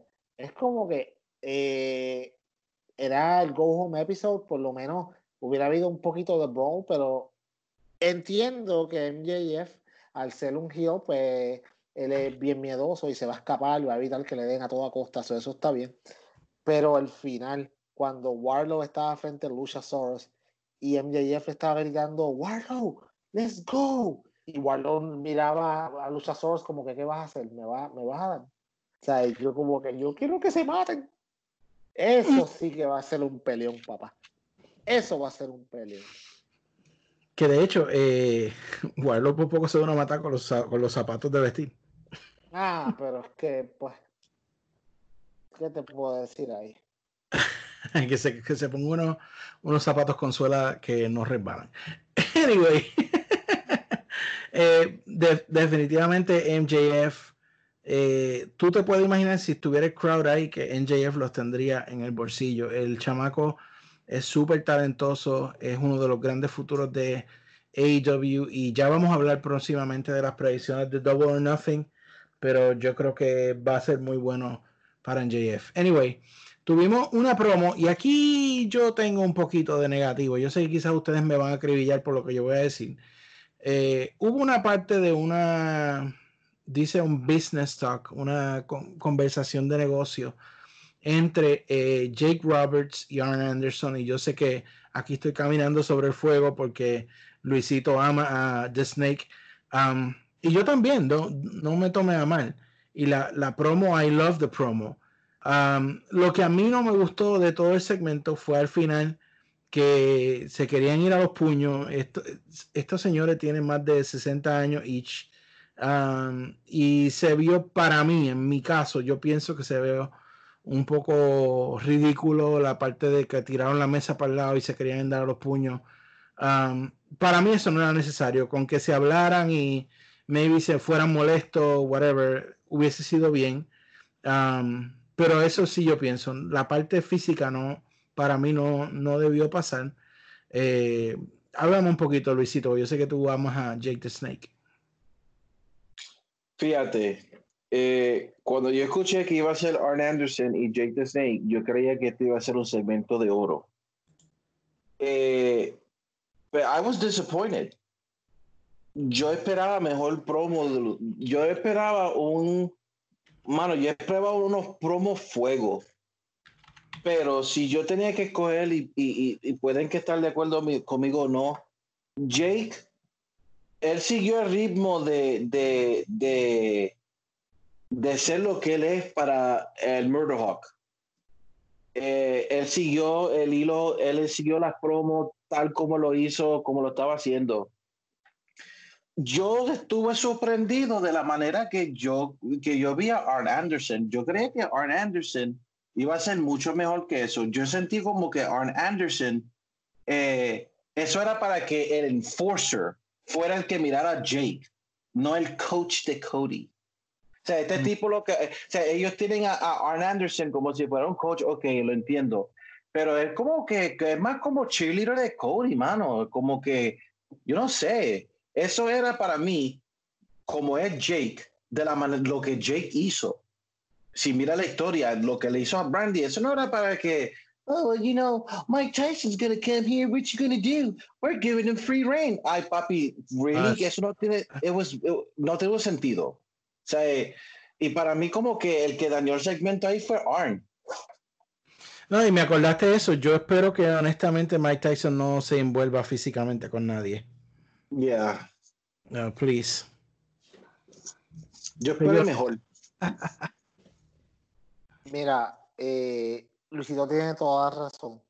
Eh, este segmento, el primero fue muy largo. Yo le hubiera contado dos minutos. Eh, segundo, eh, Arn Anderson, en cierto modo, si él es el coach de Cody, él es el coach que más falta a todos los juegos que yo he visto ever. Porque Sí, cuántas luchas, mano, cuántas luchas ha tenido Cody y ha estado solo, que es que le está dando coach por, por, por Skype o algo así, porque allí no está. ¿Tú me entiendes? De momento, otra cosa, mano, él, él estaba ahí hablando, como que no tenía fuego en sus palabras, no estaba muy motivado. Ujú. Y, y eso para mí le quitó. De verdad, para mí le quitó. Eh, no, no quiero decir que el segmento estuvo malo porque no estuvo malo, pero las expectativas eran tan altas que Yeah. nada, nada mejor que excelente iba a ser para nosotros una desilusión. Y nuestra desilusión fue porque no fue excelente. Tú sabes que yo pienso que hubiese sido más efectivo que en vez de Arn Anderson o que acompañara a Anderson a Brandy y que cuando empezaran la entrevista, Brandy en vez de decir algo se quitara el taco, le metiera con el taco en la cabeza a Jake the Snake y se fuera y dejaran a Jake como recibiendo atención médica, bla, bla, bla. Sí, yo sé que el face es Cody y Brandy, pero hay una razón por Brandy hacer esto y esto lo que hubiese hecho sería enfurecer más a Jake y enfurecer más a Lance Archer. Yo creo que hubiese sido un poco más efectivo que lo que nos dieron. De hecho, de hecho, es la segunda vez, eh, el segundo pay-per-view corrido que en el Go Home Show episode Cody no aparece. Porque lo mismo pasó, lo mismo pasó para Revolution y ya sabemos qué pasó en Revolution. Yo espero que esto no sea eh, otro, un signo de, de- de lo que va a pasar ahora en Double or Nothing. Pero para mí fue un poco anticlimático que eh, la- los dos, pues, los dos estelaristas en esta lucha de campeonato nunca estuvieran frente a frente ni una sola vez antes de la lucha. Yeah. Bueno, eh, luego de este segmento, eh, óigame, esto para mí fue una súper grata sorpresa. Eh, obviamente, Orange Cassidy es uno de los luchadores más over que está en este momento. Y Rey Phoenix, ¿qué podemos de decir de Rey Phoenix? Un hombre súper atlético. Su- este hombre lucha libre, mano. Este hombre camina sobre la tercera cuerda como si fuera corriendo por el piso, como si nada. Eh, y aquí fue mi sorpresa porque obviamente son dos estilos muy diferentes. Rey Phoenix es más al negocio, a la lucha libre. Orange Cassidy sabemos que es un poco un personaje más relajado, un poco de comedia, si así lo podemos decir, enfocado quizás a los niños. Pero, mano, lo que me sorprendió es lo bien y lo más brutal que trabajó Phoenix con Orange. Y no quiero pasarme por alto que antes de esta lucha dieron una promo de Pac que fue muy buena, muy excelente y que a la misma vez mantiene a Pac fresco en las mentes de la gente en lo que él puede volver desde allá, desde su casa. Eh, la lucha fue excelente, eh, buenas movidas, buenos reversals. En algún momento yo pensé que Orange podía ganar, así que así de buena fue. Eh, y, pero al final, pues, este, ganó Phoenix eh, con un, nada más y nada menos que un golpe bajo cuando el referee estaba distraído. Pero para mí me pareció una super lucha. ¿Qué tú crees, Luisito? No, fue excelente, mano. Es que Ray Phoenix, mano. ¿Cuándo tú has visto a ese hombre dar malas luchas? No, este tipo puede estar con cualquiera, man. Este puede estar luchando con Marco Stunt y podemos decir que él puede hacer la lucha de la noche con Marco Stunt de tan bueno que es. Pero, you know, Orange Cassidy, fíjate, yo creo que eventualmente tiene que ser campeón TNT. Eventualmente lo tiene que hacer. En algún momento, sí. It has to be. Um, porque él tampoco da malas luchas, porque la lucha que tuvo con Pac no fue malo, aunque fueron ocho minutos creo que fue, pero fueron muy buenos. Eh, y el tipo sabe vender. Fíjate, Orange Cassidy, no mucho, no mucho, no hay mucha gente que se, que se está notando de la manera que él vende. The guy can sell. Y that's why he's over. He can sell. Sí, y, y- y me pareció muy bueno. Voy a dejar que Peyot hable un poco sobre la lucha y después vamos a hablar lo que pasó después de la lucha, que fue más bien también un sell, pero de eh, del el Casino Royale Ladder Match. Así que, Peyot, háblanos de la lucha primero. Qué bueno es Rey Phoenix, ¿ah? Mano, brutal. Qué, qué- ok, qué bueno es tú tener una persona así en tu roster y dejarla que esa persona, utilizarla como esa persona es mejor utilizar, como te digo, esconder las deficiencias y resaltar la, la, las habilidades. Qué bello es, mano. Y Mm. Orange Cassidy, mucha gente, ay, que Orange Cassidy, atorrante que me escuchas. Ujú. me acuerdo hace mucho tiempo atrás, vamos, abril del año pasado, cuando AEW estaba en formación y anunciaron que firmaron a Orange Cassidy y el internet se cayó. Guay, ¿qué? ¿por qué firmaron a este tipo? Eh, el, el amigo de Luisito, Jim Cornette, el atorrante mayor, el líder de los atorrantes. El pana, pana. Pana fuerte. Sí. Eh, mira, mira quién es una de las personas más over en esta compañía ahora mismo. Orange Cassidy, mano, todo lo que hace en el ring lo hace bien. Ujú. Tú sabes, súper- la lucha fue bien, mano, de verdad fue súper entretenida. Eh, fue que uno hubiese esperado que hubiese sido bastante parecida a la lucha de Orange Cassidy contra Pac en, en Revolution, pero fue diferente, porque es que Ray Phoenix es un oponente diferente. Así es. sabes. Eh, A mí me encantó. Esta una, mano, fue, de hecho, yo, para mí, fue empate en la mejor lucha de la noche con la lucha de Mark Hardy y Sammy Guevara. Ah, muy bueno, muy bueno, definitivamente. Y luego, pues, comentamos ahora mismo también que a lo último, pues, hubo un poco de melee porque eh, hubo interrupción eh, de eh, eh, Keith Sabian, llegó con una escalera eh, y eh, estos muchachos de Best Friends eh, llegaron también y le dieron un empujoncito. ¿Quién fue otro que entraron? Entró FCU. FCU también. Se- bueno, se formó una melee, termina en el lado del ring y hubo un momento bochístico aquí donde Phoenix va a hacer un lance desde la tercera cuerda, mi hermano, y nadie lo agarra. y se cayó de espalda en el piso. A mí me dolió, papá. Pobre señor Rey Phoenix. eh, y luego, pues, este Orange Cassidy hizo un lance que sí fue bien agarrado, aunque por poco se da en la cabeza con el riel. Pero eh, termina pues la el segmento con Orange Cassidy sentado en la escalera y los best friends al lado de él. Así que eh, se lo quería recalcar porque ese golpe de Phoenix había que recalcarlo porque, ouch. Yeah, man. Eh, ¿Tú sabes lo que pasó ahí? Eh, primero, como, como te digo, si tú te fijas antes de que, de, que, de que él vaya a hacer el lance, fíjate en Frankie Kazarian, que lo está mirando. Ellos saben que venía, pero la culpa fue de Phoenix, no fue de los que estaban abajo. Que Phoenix, para no impulsarse lo suficiente, para no dar con sus piernas en el rail, lo, co- con el cual ya yo tengo un gran problema la localización de estos guardrails ahora mismo son completamente innecesarios, pero si los vas a usar, ponlos más hacia atrás. En Dark, en estos días, uno de los muchachos cayó con sus piernas exactamente encima de los rails que se podría, se podía partir la, se podía fácilmente partir una pierna. Es, es- no es necesario tenerlos tan cerca porque no hay público. Si tú quieres usar el efecto que tirar a alguien contra el rail que se vea cuando se mueven, no tienes por qué tenerlos tan cerca. Entonces Phoenix, para no llegar hasta allá, porque tú sabes que Phoenix puede hacer la vuelta y caer al otro lado parado, Phoenix puede caer sentado en la primera fila de los asientos. fácil, y con, y con un popcorn en la mano.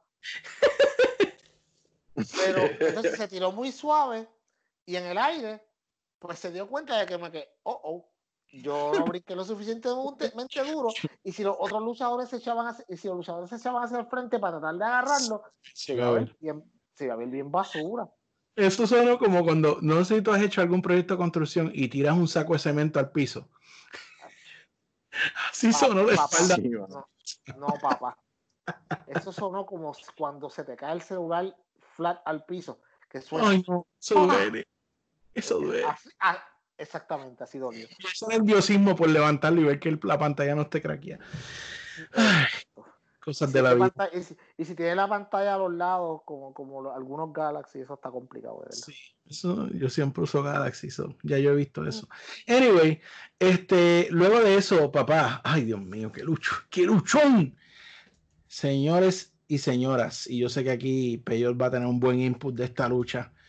Aquí estuvo mi alienígena favorita, Chris Statlander en pareja con Hikaru Chida, que por cierto tiene su canal de YouTube nuevo, si la quieren seguir, Oh, sí. contra Nyla Rose y mi dentista favorita Britt Baker. Echaron un sendo luchón.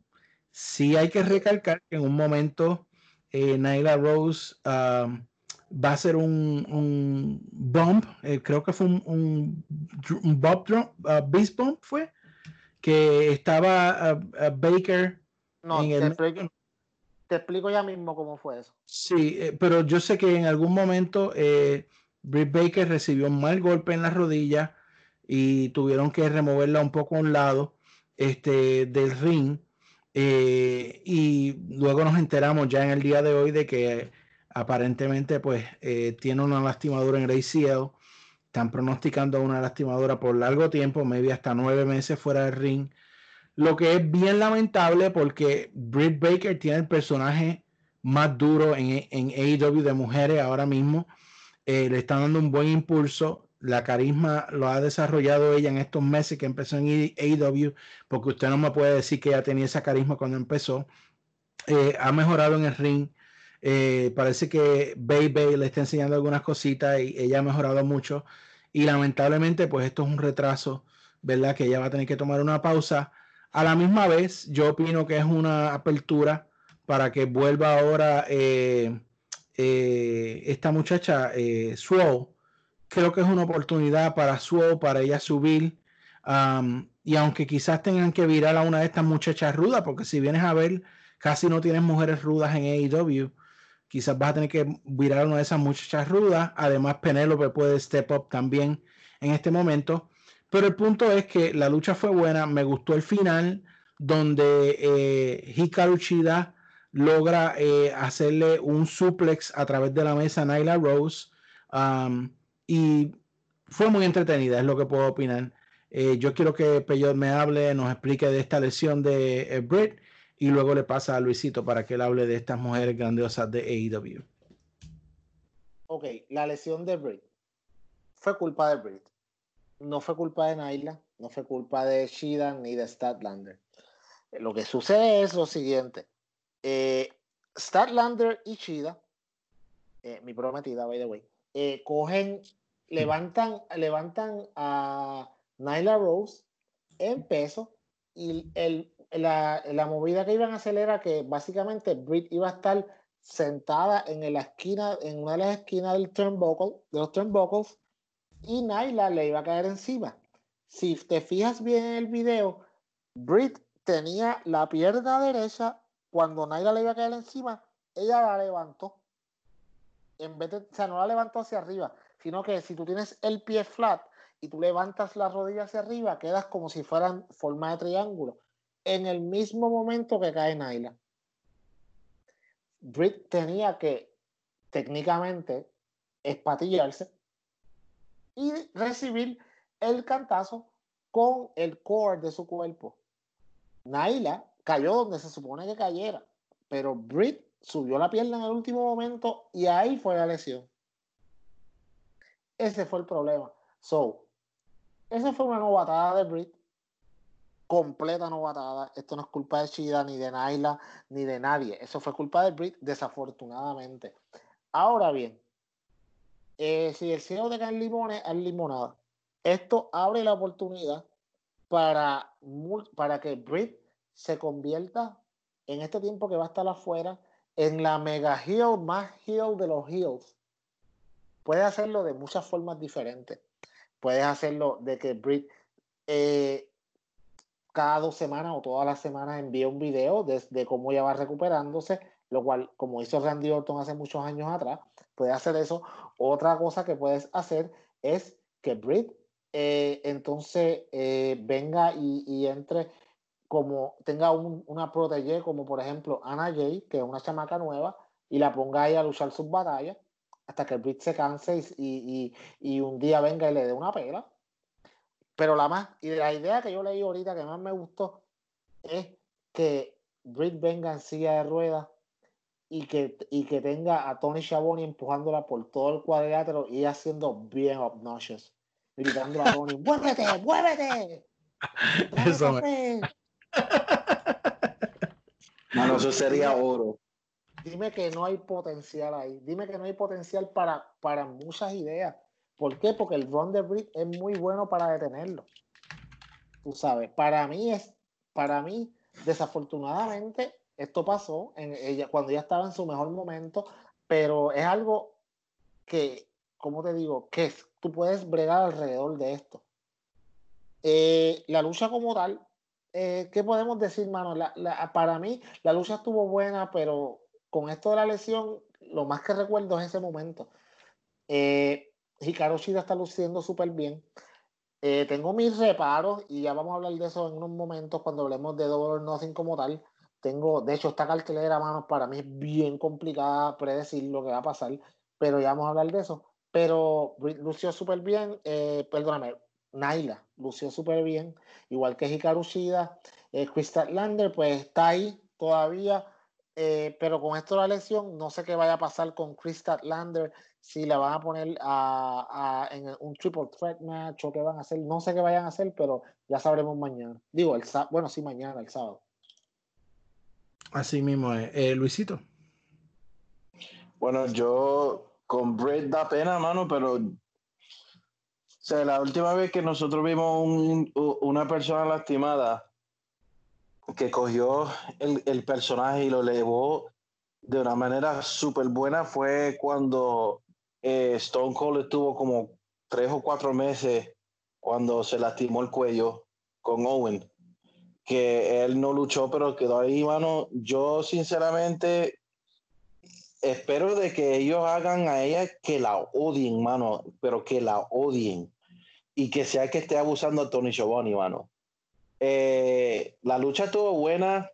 Yo espero que simplemente lo cancelen. Lamentablemente, yo no quisiera ver a Starlander en un triple threat porque, sinceramente, yo para mí, para mí, yo quiero ver a Shira contra Nyla Rose one on one.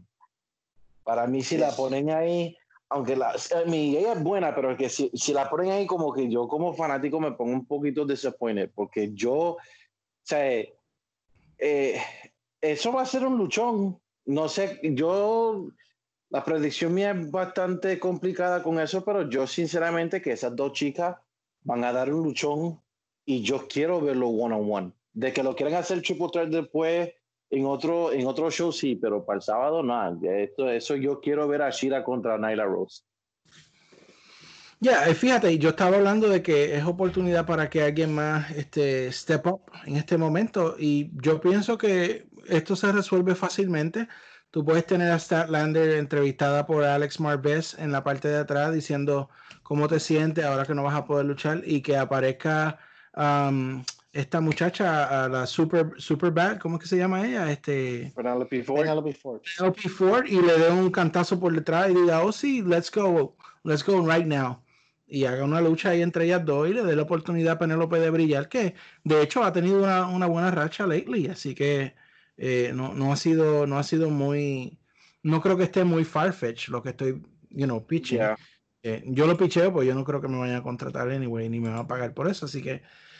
No, Anyway, no, no, ey, ey, no, no, porque acuérdate, tú no regalas tus ideas porque tú cobras por eso, Sure. tú sabes. si ellos, ellos, ellos no quieren, o sea, como te digo, tú no quieres regalar tus, tu- tus ideas de booking porque son muy buenas y entonces, pues, tú me entiendes, porque tú fuiste el que creaste, no, el hockey sigue lo mismo. Anyway, la lucha estelar de la noche. Y, y cu- cuando dijeron ya viene el evento estelar de la noche, yo otra vez, yo como que, what? Oh, ya tan rápido. Qué bien se, qué rápido se pasa el tiempo cuando se pasa bien. Anyway, Matt Hardy contra Sammy Guevara, hablando de estrellas del futuro de AEW. Qué bien está AEW de aquí a cinco años, papá. Van a estar montados, montados, montados. Anyway, una tremenda lucha. A Sammy vende el Twist of Fate mejor que nadie. Change my mind. You, you won. Pero la verdad es que la forma en que Sammy Guevara coge ese Twist of Fate que queda derechito en 90 grados, brutal. Um, una lucha muy buena donde hubo desde rudeza cuando um, que de hecho Matt Hardy y Sammy crean otro meme para el internet cuando Matt estaba eh, apretándole la cabeza a Sammy contra el poste eh, y, hicieron un meme de 2020 y My Hopes. Eh, así que muy buena, muy buena. Al final eh, logra la victoria Matt Hardy, muy merecida, muy buena. De nuevo, a Sammy G esto no le va a afectar en este momento. Sammy G es rudo. Sammy G está on the rise. A Matt le beneficia más esta victoria.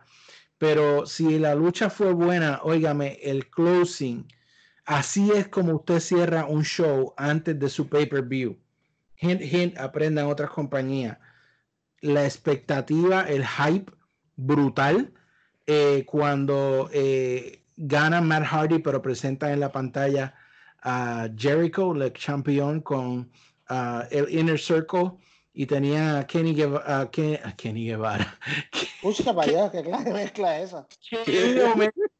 Eh, dándole una paliza en el poste del estadio de fútbol, ¿verdad? Y por fin, por fin llegaron del West Coast.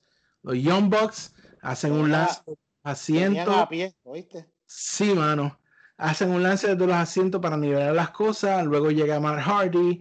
eh, pero quien para mí, ustedes me corrigen si estoy mal, pero quien vuelve otra vez y se roba el show fue Yes. Ash, que salió del, Amen, baby. salió del bosque y llegó corriendo desde el otro área de touchdown para darle un labia inner Parecía cell. un wide, parecía un wide receiver. Buckshot. No, pero Buckshot. que no se pompearon cuando lo vieron corriendo desde allá abajo, en verdad. O sea, fue tan brutal porque se veía tan chiquito y venía creciendo y creciendo hasta que dio el lazo. Eh, mano, un segmento muy bueno, muy brutal. Eh, luego, siguen la historia. Ellos no se les ha olvidado. Adam Page se fue. Después que nivela las cosas, se fue y deja solamente a los Young Bucks con Matt Hardy y Kenny Omega eh, celebrando y pues ah, dándonos un preview de lo que podemos esperar este sábado en Double or Nothing. Así que, Peyot, háblanos de este gran final y esa lucha de Matt y Sammy Guevara. La lucha estuvo muy buena, mano. Eh, como te digo, vuelvo y digo, qué bien luce Matt Hardy, ¿ah? O sea, eh, Ah. parece, parece otra persona. Es increíble. Pero, wow. Esta, esta fue la otra lucha de la noche para mí. Porque fue súper entretenida y entonces el- con el final que tuvieron, mejor todavía, fue excelente.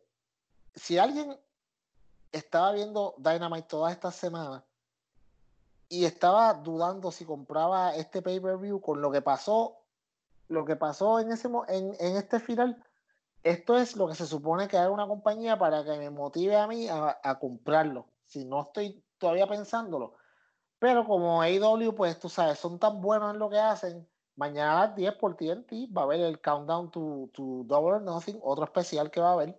eh, para que si alguien todavía tiene duda, todavía puede haber pues, un recuento de una hora de, todos los feudos que van a estar pasando en este pay-per-view. So, excelente, me encantó todo. Hangman Page entró como la estrella que es. Brillante también, si te pones a ver, que ayudó a The Inner Circle, pero luego que los ayudó se fue. Y cuando sale el, el- lo último, la canción de The Elite, estaban solamente los Bucks con Kenny Omega y Mark, y Mark Hardy, pero este muchacho, eh, da- eh, Dios mío, se me fue el nombre, Hangman Page, no estaba por todo esto. Mira, JD, la palabra favorita tuya, continuidad. Oye, pues, qué raro eso, ¿verdad? Mira, Háblame. Sé que tú también estabas pompeado. Oh, claro. Esa lucha de, de- la lucha, Sammy G, Sammy G en cinco años tiene que ganar el campeonato mundial por lo menos dos veces. El tipo sabe, man, listen. Eh, el tipo te puede estar con cualquiera, Matt Hardy. Mira la libertad que este hombre tiene, que después que se fue y permitieron que le diera la libertad de ser creativo, mano de la manera que este tipo ha renacido su, su, su carrera en sus últimos tiempos. Que el tipo está más main eventer, parece más main eventer que el mismo hermano Jess. Eh, lo único del último segmento que me dio pena, mano, fue que no había, un- no había ese, esa audiencia pompeada de AEW Dynamite siempre, vamos, porque tú te imaginas si esto estuviera lleno. Y pasó lo que pasó ayer. De la manera que entró Hangman, tú, ese, es- el, el estadio se caí, cayera, mano.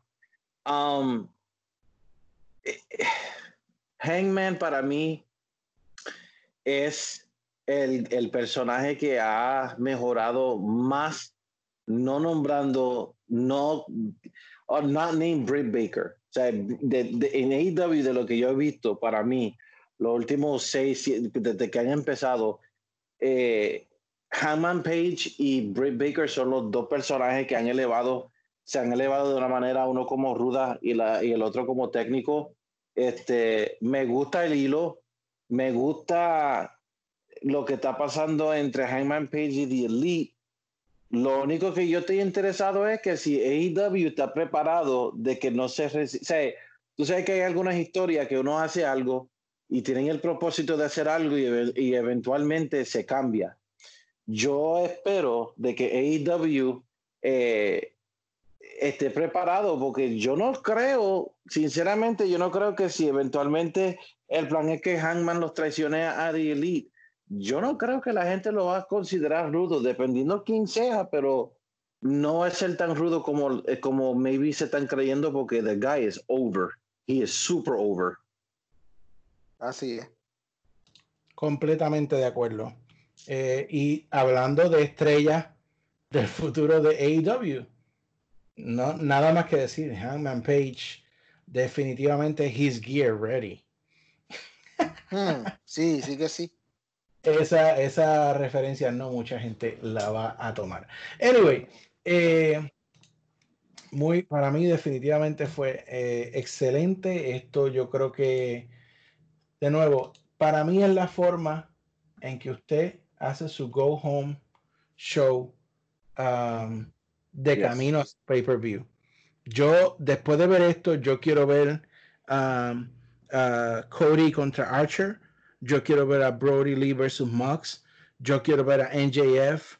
Yo quiero ver a esta lucha de Stadium Stampede, que mucho debe molestar eso al señor viejito, pero es Stampede. Así que eso fue en eh, AEW esta semana, Dynamite. Voy a ir rápidamente sobre NXT porque solamente tengo como dos puntos para hablar. Y luego eh, vamos a hacer las predicciones de Double or Nothing. Así que vamos rápidamente. De NXT, mi gente, yo lo vi, yo lo vi. Yo sé que los muchachos en el chat preguntan, ¿alguien sabe algo? ¿Verdad? Pues por mantenernos a la corriente. Ay, eh, mano, yo estaba viendo, ellos abrieron el show con Carry On Cross. eh, y su Carry on my wayward yo, yo estaba viendo y, y de nuevo yo quiero ponerme el sombrero objetivo sobre esto. La entrada está brutal, el tipo está brutal, el físico está brutal, la esposa está brutal, Oh, eh, yes. la presentación está brutal, pero mano, cuando tú dices el nombre Carry On Cross ahí tú me pierdes. Tú, ese nombre es lo peor que ellos pudieron hacer. Tuvo otro um, squash match contra otro chamaco ahí que ni el nombre sabemos. Eh, oh, Lion Gray, Lion Gray. Y luego de la lucha, pues apareció el macho de Peyot, Tomaso Champa.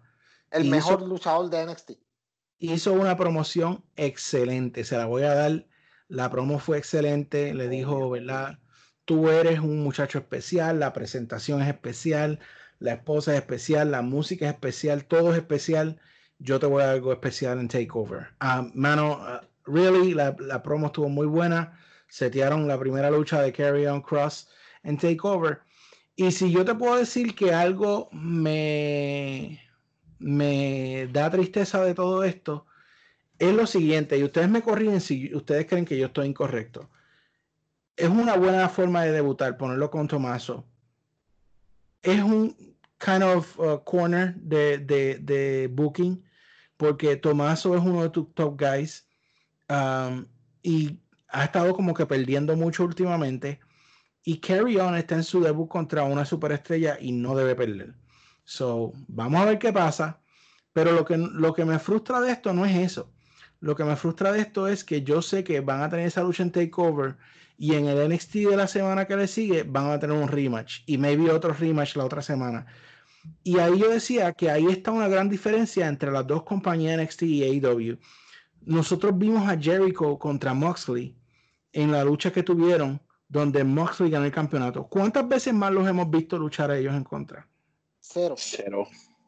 Entonces, eso le da, es, le da un valor genuino a que fue una lucha especial en un pay-per-view que tú viste y si te, no lo viste, te perdiste eso. Pero esto, apunta en la fecha, hoy es 21 de mayo de 2020, yo no sé lo que va a pasar, pero yo te puedo decir que yo estoy seguro que la semana que le sigue van a tener otra lucha, una revancha, uh, some kind of gimmick, bla, bla, bla, en donde ellos van a seguir otra lucha más.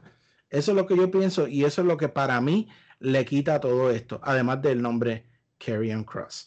Uh, el torneo eh, del Cruiserweight Champion, y ustedes si quieren hablar, pues me interrumpen. Yo honestamente voy a seguir rapidito sobre lo que tengo que decir. Eh, tuvo luchas excelentes, pero ahora mismo lo que están haciendo, to- casi todo el mundo está en 2 y 1. O sea que tienen un empate, por lo menos en el grupo A, entre tres luchadores. Y saben cómo lo van a resolver, ¿verdad? La semana que viene, no. La semana que viene un triple threat match. Oh, great. Triple threat match en un torneo. Excelente. Sí, bueno. Excelente. Brutal. Les quedó brutal. Ah, Anyway, eh, luego de eso, eh, la lucha que pues terminó todo esto, eh, hubo 25.398 promos durante todo el show. Y al final, la lucha que cerró, que es lo último que voy a hablar, fue Rhea Ripley contra Io Shirai. La lucha estuvo ok, no fue nada fuera de otro mundo, fue una buena lucha. De nuevo, Io Shirai es una que es bien difícil ver una lucha mala de ella. Rhea Ripley, mi problema con ella es que me parece una mezcla de Charlotte y Becky Lynch. No me parece original. Ella me perdió. Eh, pero si algo le va a gustar a Peyot de todo esto, si él no vio NXT por no pudo verlo, yo se lo no digo quiso verlo, no quiso. No es quiso. que la lucha terminó, eh, ¿verdad? Donde eh, eh, Rhea Ripley, pues, este, eh, eh, perdió, uh, uh, perdió por descalificación porque intervino. Prrrr, drum, drum roll. Charlotte. Flair. y así se acabó NXT. That's it. Qué El bueno. resto, pues, fue, el resto, pues, fue relleno. La- las luchas del torneo en Cruiserweight, una lucha en pareja entre Danny Birch, Oni Lorcan contra Ever Rice, que Ever Rice me pareció una copia Great Value de los Young Bucks. Eh, y, oh, y perdóname, Roderick Strong contra Dexter Loomis, que tuvieron una lucha decente, pero no como para, ¿verdad? Yo comentar mucho sobre ella. Así que ese fue NXT. De nuevo tuvimos a Charlotte, o sea que si venimos contando, tuvimos a Charlotte en Raw de la semana pasada, NXT, SmackDown, Raw, NXT de esta semana, me- y la tenemos este viernes, porque ya tiene una lucha con, con Bailey. Así que por dos semanas corridas tenemos a Charlotte en toda la programación de eh, WWE. Y quiero decir, porque hay que decirlo, porque acuérdense, hermano, ellas ratings. SmackDown no llegó ni a 2 millones. Monday Night Raw vuelve de nuevo a uno de los 1.7. lowest rating, 1.7. Y NXT, el peor rating de la historia de NXT ayer. ¿Por qué? Porque Charlotte is ratings, baby. Quedaron que 53, mientras que AEW quedó 7 ayer. Así que eso les dice a ustedes dónde va esto. ¿Algo más que quieran comentar de NXT, mis papas? No. No, así que vamos Yo, yo rápido. sí, yo sí, yo sí. Oh, perdóname, sí, dile. Atorrante que me escucha. Tú que te la pasas diciendo, ay, que NXT es la mejor, la mejor producto de WWE, que, que usted que habla, shut up. Mano, JD, yo lo he dicho aquí mil veces, ¿verdad que sí? Que a mí no me gusta NXT, no me interesa, no lo consumo. Si no fuera por Tomaso Champa, para mí NXT se podría ir a la porra. No me interesa. Pero no por eso, tú me escuchas a mí criticando aquí, diciendo NXT es una basura, es lo peor. Simplemente yo no lo consumo. Y ya está. Aquí no son muchos de, muchos de ustedes, muchos de ustedes que nos escuchan no consumen Impact Wrestling o no Mm. consumen Ring of Honor o MLW, lo que sea. Y no por eso se tienen que, no por eso estar criticando. Hay mucha gente en las redes, muchos atorrantitos, que se ponen a criticar porque algo no te gusta. Mira, si no te gusta, no lo veas. Pero. ¿por qué todo tienes que llevarlo acerca de eso? ¿Sabes? ¿Por qué si tú eres un fan de la WWE te molesta tanto AEW? No lo veas, si no te gusta. Ay, que los Young Bucks son unos ridículos, que Chris Jericho esto, que si esto es una esto es un cementerio de luchadores de WWE, TNA 2.0. No lo veas. A mí no me gusta así, no lo veo ya. Pero parecen nenes chiquitos. ¿Por qué tú te vas a criar tu vida? Que ya tienes bastantes problemas y preocupaciones como para añadirle a que no me gusta AEW, lo voy a ver para criticarlo y hablar en las redes. Crecer, atorrante, dejen de ser, dejen de ser niños. O sea, hagan alguna estupideces por internet para yo destruirlo en la en el detector de atorrantes, pero no todo el tiempo, porque pasan, de verdad. Ya como que deberían callarse un rato. Bueno, eh, esas son las palabras de nuestro amigo Bello para ustedes. Y vamos a terminar este podcast con las predicciones de AEW Double or Nothing, que ya es pasado mañana. Eh, bueno, cuando la gente escuche esto, ya es Yes. mañana. Así que eh, vamos a ver. eh, estamos por aquí que en el pre-show, que es el buy-in, va a estar Private Party contra los Best Friends en lo que es por el number one contendership, por los títulos en pareja, que honestamente yo creo que ya es tiempo de que Hangman y, y Omega lo pierdan. Eh, claro, no les ha ayudado todo esto del distanciamiento y toda la cuestión, pero yo creo que debe tenerle una verdadera pareja. E- es mi pensamiento. Eh, pero eh, Private Party y Best Friends, eh, Peyot, ¿qué tú crees? ¿Quién va a ganar ese primer contendership? Debe ganar Best Friends. Primero, porque ha sido el- la pareja más, más consistente en los últimos dos meses. Eh, han estado ahí todo el tiempo. Yo, de hecho, yo creo que son de los pocos que han aparecido en todos los Dynamite desde que empezó la pandemia. Siempre han estado, han hecho lo que le piden. So, yo creo que deberían ser ellos los ganadores. eh, además de que están super over. So, eh, Private Party le falta todavía. Ellos son muy buenos, pero les falta todavía adquirir la experiencia. Qué sé yo, si llegara una pareja de personas que sean así fuertes, unos, unos, unos, unos bravos, bravos de verdad, que le pudieran enseñar un poquito de, de mat-based wrestling y, ¿sabes? En vez de hacer flips, dieran puños, no sé, algo así. pues, tú sabes. Ah, dime, Luisito, ¿qué va a ganar? Um, ahí tiene que ganar Best Friends. Por las mismas razones que dijo Peyor.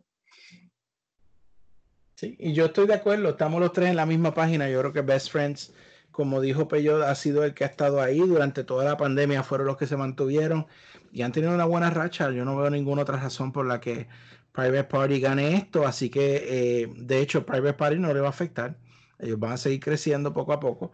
Eh, y oiga, de lo que habla eh, Peyot, nosotros, acuérdese, otros le crean un video de cinco minutos para decirle, le ponen un rumor en el tema, le dicen dos oraciones del rumor y después le venden los libros y las cosas y la predicación. Última Bueno, hora, última hora. Anyway, nosotros solamente hablamos noticias confirmadas, pero para efecto de la predicción que estamos haciendo, se habla de que Revolt puede aparecer en esta cartelera, aunque a mí no me parecería que fuera en esta primera lucha. Eh, yo creo que si ellos interfieren, va a ser en otro momento. Eh, y de hecho, yo he escuchado, Peyot y Luisito, no sé si quieren, han escuchado ustedes, pero he escuchado que Revolt no va a ser solo los que conocíamos como Dawson y Wilder, sino que va a ser un grupo un poco más grande. Así que habría que ver qué es lo que va a pasar aquí. He escuchado algo de eso, pero como aquí no hablamos rumores, pues, pues no, no tenemos confirmación. Yo sí estoy moviendo los contactos, pero no hay, ¿cómo te digo?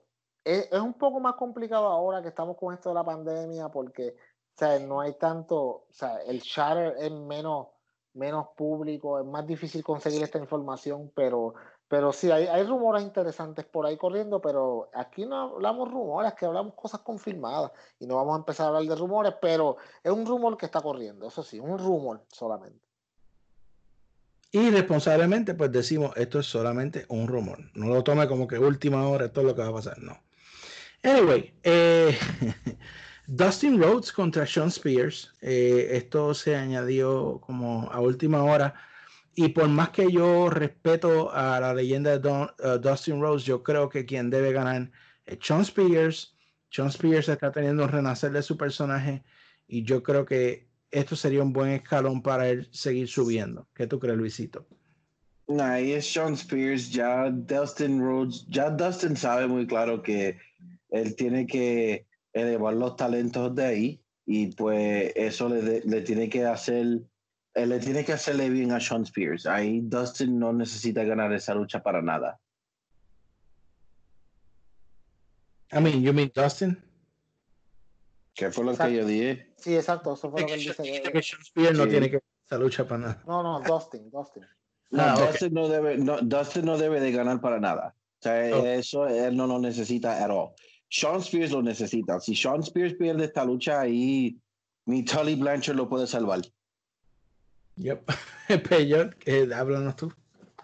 Yo estoy de acuerdo con ustedes, pero eh, sí considero que si esta lucha hubiese sido frente a los fanáticos, esta hubiese sido una lucha que probablemente Dustin hubiese ganado si fuera frente a los fanáticos.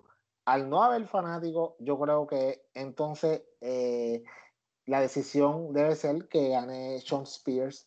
No solamente porque está siendo entretenido en lo que está haciendo, by the way, se nos olvidó hablarle en, en- en el, en el segmento de cuando se tiraron esta lucha a- en la sección de Dynamite, pero y si lo dijiste, pues quizás no te escuché. Anyways, la cosa es que debe ganar, debe ganar Sean Spears, no hay razón para que pierda. Creo que eh, lo que ha, ha estado, volvemos, lo que ha estado haciendo en la pandemia ha sido muy bueno, ha sido súper entretenido, luchas buenas, el, estando en el público ah, le da ambientación a lo que está pasando, eh, merece una victoria en un pay-per-view. Sí, señor. Eh, así que estamos de acuerdo en eso. Oye, llevamos dos de dos. Eh, luego, la próxima que venía era la de Britt y Chris eh, Statlander, pero sabemos que la situación ahora mismo pues, es un poco complicada. Ya dimos más o menos unas ideas durante el podcast, así que esa yo creo que por ahora no podemos hacer ninguna predicción, siendo honestos y, y ¿verdad? Este, Justo y justo. justo con nosotros mismos y con la compañía. Ahora, aquí sí que sí. Peyot, tu prometida gana el campeonato en esta lucha sin descalificación con Nyla Rose. Pero ¿por qué tú tienes que preguntarme a mí primero y no le preguntas a Luisito? Bueno, porque amerita, amerita, caballero, que yo le pregunto a usted primero en esta lucha. No, mano, es que aquí yo tengo todo, hasta ahora mismo, hasta este momento que estamos grabando, yo tengo miedo, Ajá. yo tengo miedo. Háblame, de- desahógate con nosotros. Ok, escuchen, eh, mi corazón me dice una cosa, pero mi cerebro me dice otra, como la canción. Mi corazón me dice que obviamente mi prometida debe ganar, pero mi cerebro me dice que Nyla Rose debe ganar. Mm, Y créelo o no, me voy por mi cerebro. Yo creo que debe ganar Nyla. Uf, wow. ¿Sabes, ¿Sabes por qué? Porque por- no es que Chida no esté ready, porque ella está ready, ella está over, ha ganado mucho, pero Naila no ha tenido una oportunidad de brillar con ese campeonato desde que lo ganó, obviamente por la pandemia, pero en estos días que ha regresado, ha lucido excelente. Entonces yo quiero ver más de esta Naila. Yo no que, yo sé lo que Shida da, yo sé que ella va a ser campeona. Ahora, ¿cuántas veces más nosotros veremos a Naila como campeona de AEW? Quizás dos, tres veces más en, en todo el ron que ella tenga con la compañía. Pero sabemos que Shida es una futura campeona y que otra cosa, ¿cómo tú vas a poner a Shida a ganar este campeonato que es tu top woman babyface frente a nadie.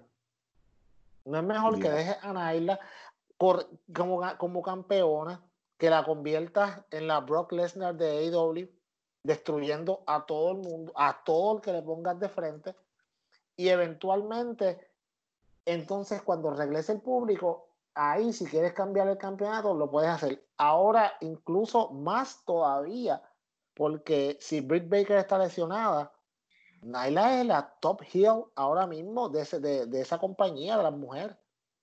Yeah. So, yo considero que debe ganar Naila. Perdóname, Hikaru, te pido disculpas. Estoy bien dolido. Perro. Hoy duermo con el perro, pero no importa. Eh, Luisito. Yo estoy de acuerdo ahí.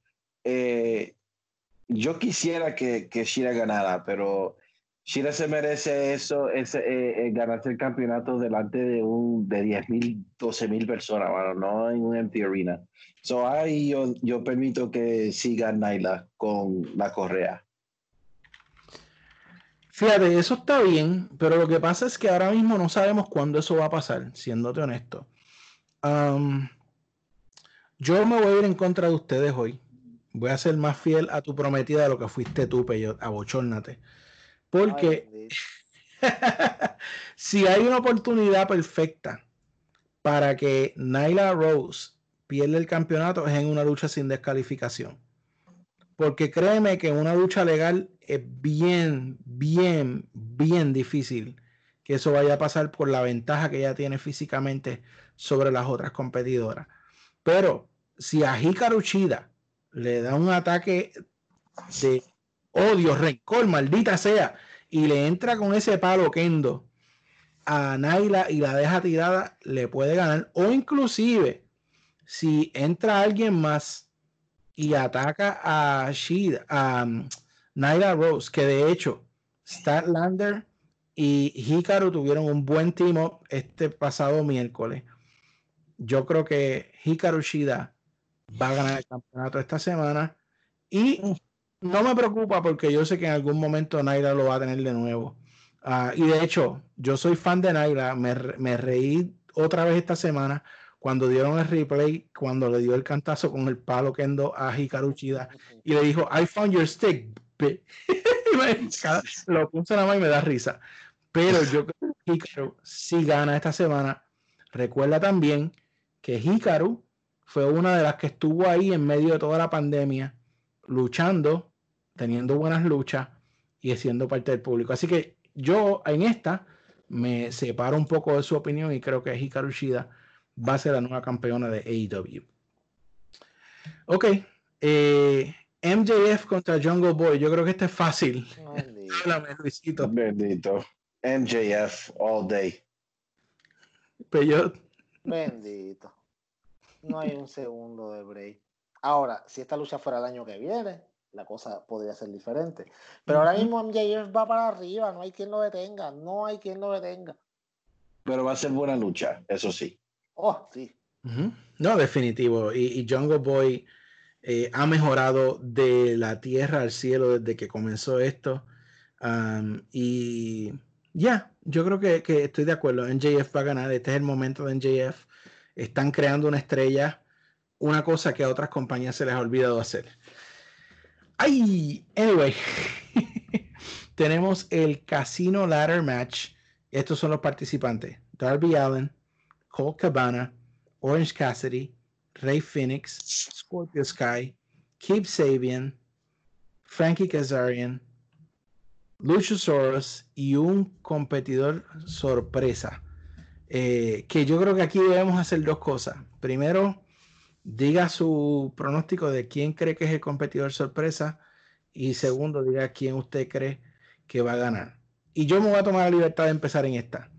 Yo creo, eh, estoy indeciso porque oí algo por ahí, pero para mí que sería genial y sería lo que haría que todo el mundo se quede con la boca abierta, que el competidor sorpresa sea el villain, uh, Marty Scurll El villano. a pesar, a pesar de que está firmado con eh, Ring of Honor, él tiene libertad, si no me equivoco, me corrige Peyot, él tiene libertad de aparecer en otras compañías. Y esto es un one time and over, no es que él vaya a añadirse al roster, pero qué brutal sería que su- se apague las luces y sea el villano quien salga en ese spot. Para mí sería genial, brutal, excelente. Eh, y en cuanto a quién va a ganar esta lucha, yo creo que aquí, eh, bueno, no voy a decir que quizás vamos a estar todos de acuerdo, pero para mí, quien debe ganar esta lucha es sencilla, simple y sencillamente el señor Darby Allen. Es la línea para ganar esto y tener esa oportunidad eh, futura para el campeonato. Así que eh, háblame, Peyot, ¿qué tú crees del competidor y quién va a ganar esta lucha? Ok. Eh, como el competidor sorpresa puede ser cualquiera. Ya tú usaste Marty Skrull. Eh, no voy a usar al obvio que está, que está pensando mucha gente. Yo voy a irme con un competidor bien sorpresa. Y para mí, el competidor sorpresa que podría entrar aquí de, de- podría ser Bully Ray. Uh, ¿Por qué Bully Ray? Porque si usted escucha el podcast de Chris Van Vliet hoy, estaba, entrevista con, estaba en entrevista Bully Ray y Bully Ray dijo, cuando le, le preguntaron que si en algún momento le interesaría ir a AEW, y él dijo que ya él ha hecho todo lo que él ha hecho y que hay bien pocas cosas que él no ha hecho todavía. Ya él ha hecho todo lo que iba a hacer en su, en su carrera luchística, excepto un par de cosas. Y otra cosa que él dijo también fue que él eh, tenía como un asuntito pendiente con un luchador que él se iba a reservar porque él quería eh, resolver este asunto pendiente con un luchador que sea de frente y no simplemente por alguna entrevista o algo así. Eh, Bully Ray sería excelente, no esperaría que ganara, pero él tiene también, él es su contrato, él no es exclusivo de Ring of Honor, él puede moverse a donde él quiera. So, esto sería una gran opción, sería una gran sorpresa también, by the way. ¿Quién va a ganar la lucha? Eh, yo no sé, pero yo pondría a ganar de verdad a Scorpio Sky. ¿Por qué? Porque Scorpio Sky de todo es básicamente el más over, el más over que está de todo, excepto Darby Allin. Eh, el más que haría sentido para un feudo titular en algún momento. Acuérdense que esto no es como el, eh, como el, como el Money in the Bank, como dijo la torrante aquel. O sea, esto es una oportunidad titular, no es cuando tú quieras. O sea, es una oportunidad titular y ya está. Hay que ver. En ningún, eh, en ningún momento han dicho que tiene que ser en, la en el próximo pay-per-view o lo que sea. Yo podría ver una lucha entre Scorpio Sky y John Moxley. Sería un luchón. Y Yeah. Scorpio Sky es, el futuro, vamos. Él es, el, él es uno de los, de los que se, pre- pues, se prevé en esta compañía, que va a ser el futuro de la compañía eh, en, en cuanto a heavyweights no, se refieren. So, otra cosa también, si eventualmente MJF captura ese campeonato, Scorpio Sky contra MJF sería súper interesante. Ahí, Mm. ahí, hay, ahí hay mucho que buscar. La- me gusta Darby Allin, no lo voy a negar también, pero considero que si Darby gana, primero que ya tuvo una oportunidad titular, al igual que ya también la tuvo Scorpio Sky, so, pero yo veo más cerca del campeonato a Scorpio que a Darby Allin. Por eso me voy con él. Ok, y Luisito. Eh, mi entrante, el luchador de sorpresa, yo voy a ir outside of the box. Yo creo que van a introducir por lo menos un nuevo luchador y yo creo que ese luchador va a ser EC3. Oh, Recuerda que todos los que eh, de WWE dejó libre no pueden estar hasta julio 8. No, Oh, ese- un 90 day non-compete clause. Bueno, hay uno que no. ¿Quién? Drew. Gulak. Ya, ese no. Ese porque ese se acabó el contrato. Sí. Y ese- Um, Ese es que se está rumorando por ahí. entonces, del que gane, eh, I'm gonna go with Darby. Darby tiene que ganar. Ok.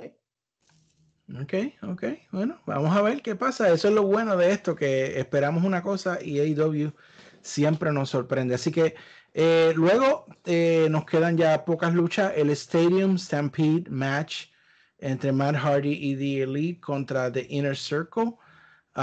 Empieza tú, Luisito. Eh, esta lucha tiene tanto y tanto y tantas combinaciones de lo que puede pasar que este, esta lucha es difícil de decir quién porque hay tantas historias que pueden eh, eh, pasar pero yo tengo que ir con el campeón el campeón never fails y para seguir la historia que hay entre The Elite el Elite no puede ganar el sábado pero creo que va a ser no hacer así porque sí, tiene que haber algo. Yo creo que a lo último tiene que haber un ángulo. Pero yo voy con The Inner Circle. Ok, Peyot. Yo me voy con Inner Circle y me voy con Inner Circle porque lo que acaba de decir Luisito me acaba de abrir los ojos a que sí, va a haber un ángulo. Y el ángulo ya lo vimos la semana pasada cuando eh, el, el vaquero más rápido del viejo este o sea, Hangman Page, el vaquero que corre más rápido, llegó, ayudó a The y se fue nuevamente. No, no, no nos olvidemos todavía que él y, y, y, Kenny Omega son los campeones en pareja. no, dudes, no dudes que en un momento, en un momento, eh, Hangman Page simplemente decía, tú sabes qué, me voy de aquí. Y los deje solo y por esto pierde a The Elite. En el próximo Dynamite Kenny Omega lo llame al cuadrilátero y le reclama y le enseñe todas las cosas que han pasado durante todo este tiempo y eh, le diga, tú sabes, y, haga un cierto tipo de enfrentamiento que eventualmente haga que, ellos pierdan la correa, que, que, alguien nos rete la correa y la pierdan por la mala comunicación. Porque ya esto lo llevan hace tiempo moviendo este ángulo. Y, y esto hace dos cosas. Hace que The Elite acuérdate, The Elite va a ganar Blood and Guts eventualmente donde sea. Lo van a ganar. Pero Blood and Guts debe ser el final de, The Elite contra The Inner Circle. Si tú ganas ahora mismo The Elite esta lucha, uh, ¿para qué vas a hacer otra? ¿Me entiendes? So, creo que debe ganar The Inner Circle. Eh, debe ser una excelente lucha. Esta gente va a hacer unas cosas que nosotros, mano, si usted no quiere, si usted de verdad está pensando todavía si va a comprar este pay-per-view, cómprelo para ver esta, para ver esta lucha. Usted no se va a arrepentir. Usted va a decir, wow, la verdad que estos muchachitos del Club Deportivo Podcast son, son bastante buenos en lo que hacen porque esto es diversión. So, mm. yo creo que, que esta lucha va a ser excelente. Que conste, no, no, no nos tiran ninguno chavito a nosotros por la promo, pero es verdad lo que dice Peyor. Eh, y yo me voy a ir en contra de ustedes también, esta vez. Ay, bendito Yo creo que Elite va a ganar, porque lo que pasa es que The Elite no le ha ganado a Inner Circle en ningún momento. Y yo creo que este es el momento para The Elite ganar, que de hecho hay que hacer la aclaración. Recibí una noticia, no he tenido la confirmación y no, no he postulado por eso, pero eh, se dice que aparentemente durante el salto en el field, Matt Jackson puede haber estado lastimado. No voy a dar más detalles hasta que sepa todo en, ¿verdad? Confirmado. Y usted lo va a ver en la página de Facebook y en nuestra página. Pero eh, de ser todo normal y esta lucharse como es, yo creo que The Elite va a ganar. Eh, el feudo entre Omega y Hangman Adam Page se puede dar de cualquier forma. Like, pueden estar celebrando y Aaron Page irse y entonces Kenny tratar de reclamarle qué es lo que te pasa a ti y por ahí seguirlo. Um, y yo creo que esto lo que puede pasar es que entonces ah, en Blood gane ahora uh, The Elite y en Blood and Guts cierre el feudo de Inner Circle ganando uh, y acabando prácticamente casi de destrozar a The Elite. Um, es lo que yo pienso, pero yo creo que esta, esta semana sí gana The Elite, es lo que yo creo. Um, especialmente porque si no, Banger One va a quedar sin venganza y eso no puede pasar. Que de hecho, Vanguard One entró a la piscina de la resurrección. Ya veremos qué va a pasar. Vanguard 2, el nuevo DJI nuevo. Anyway, Sí, bueno. estás bien, Este, Luis. ya yo di mi predicción hace, hace como dos meses atrás. Así que si usted no sigue, usted sabe cuál es mi predicción. AEW Championship, TNT Championship, Cody Rhodes contra Lance Archer. Yo me restablezco mi predicción original. Lance Archer va a ser el primer campeón de TNT. Dime tú, Peyot. Yo creo que va a ser, muy a mi pesar, yo creo que va a ser Cody Rhodes. Eh, bien anticlimático para mí que sea Cody Rhodes. Eh, no ha hecho nada tan interesante como para merecerlo. Cody Rhodes es muy bueno en las promos, pero es el campeón de las luchas tres estrellas. So, si Cody Rhodes gana este campeonato, que nos garantiza muchas luchas tres estrellas. Pero lo va a ganar. No, sería un éxito que lo ganara Lance Archer, pero eh, ha pasado muchas cosas en contra de Cody como para que también pierda esto. En este feudo, lo haga, en el feudo como tal, el camino a esta pelea lo ha ganado completamente Lance Archer. ¿Qué hizo Cody? ¿Acelerar la casco de guagua de 100 mil pesos esa? Y si, y si pierde, le puede tirar un downward spiral que le cuestione a que tiene que cambiar su ways. Ah, pero yo no regalo mi booking porque eso vale muy No, no, caro. no, no, no, no, no. Háblame. No, no, no, acuérdate, no, no, no. ¿Tú crees que va a ganar Luisito? Um, yo pensé en Cody, pero el monstruo que tú estás vendiendo tiene que ser Lance Archer y Lance Archer tiene que ganar de una manera like super con- eh, convincing. Le Ave tiene que meter una Como que SummerSlam, yo- cuando, cuando, Sí. cuando Brock Lesnar le ganó a John Cena. Ah, sí, exacto, ah, tiene que ser así. bello. Ah, qué Tiene bello. que ser así. Le, envi- le envío 10 pesitos más si hacen eso.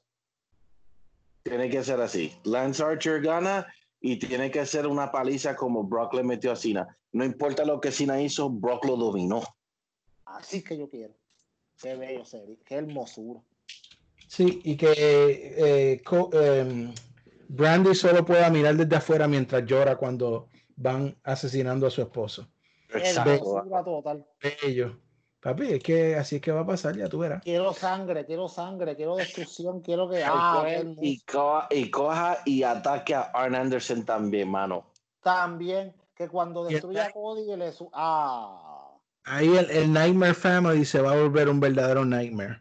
Exacto. Oh, tiene que seguir oh, así. Pero es que, es que yo, yo puse. Tony, dame una llamadita, Tony, cuando quiera. Yo cobro barato. Who the hell is Tony? Como dijo Jericho. Cuando él dijo que nadie de Champaign, Illinois, nunca había llegado a nada. Y la última es la lucha del campeonato mundial de AEW. eh, John Moxley contra el autoproclamado campeón Mr. Brody Lee. Um, Luisito, ¿quién va a seguir? eh, ¿Va a seguir Moxley de campeón o Mr. Brody se corona?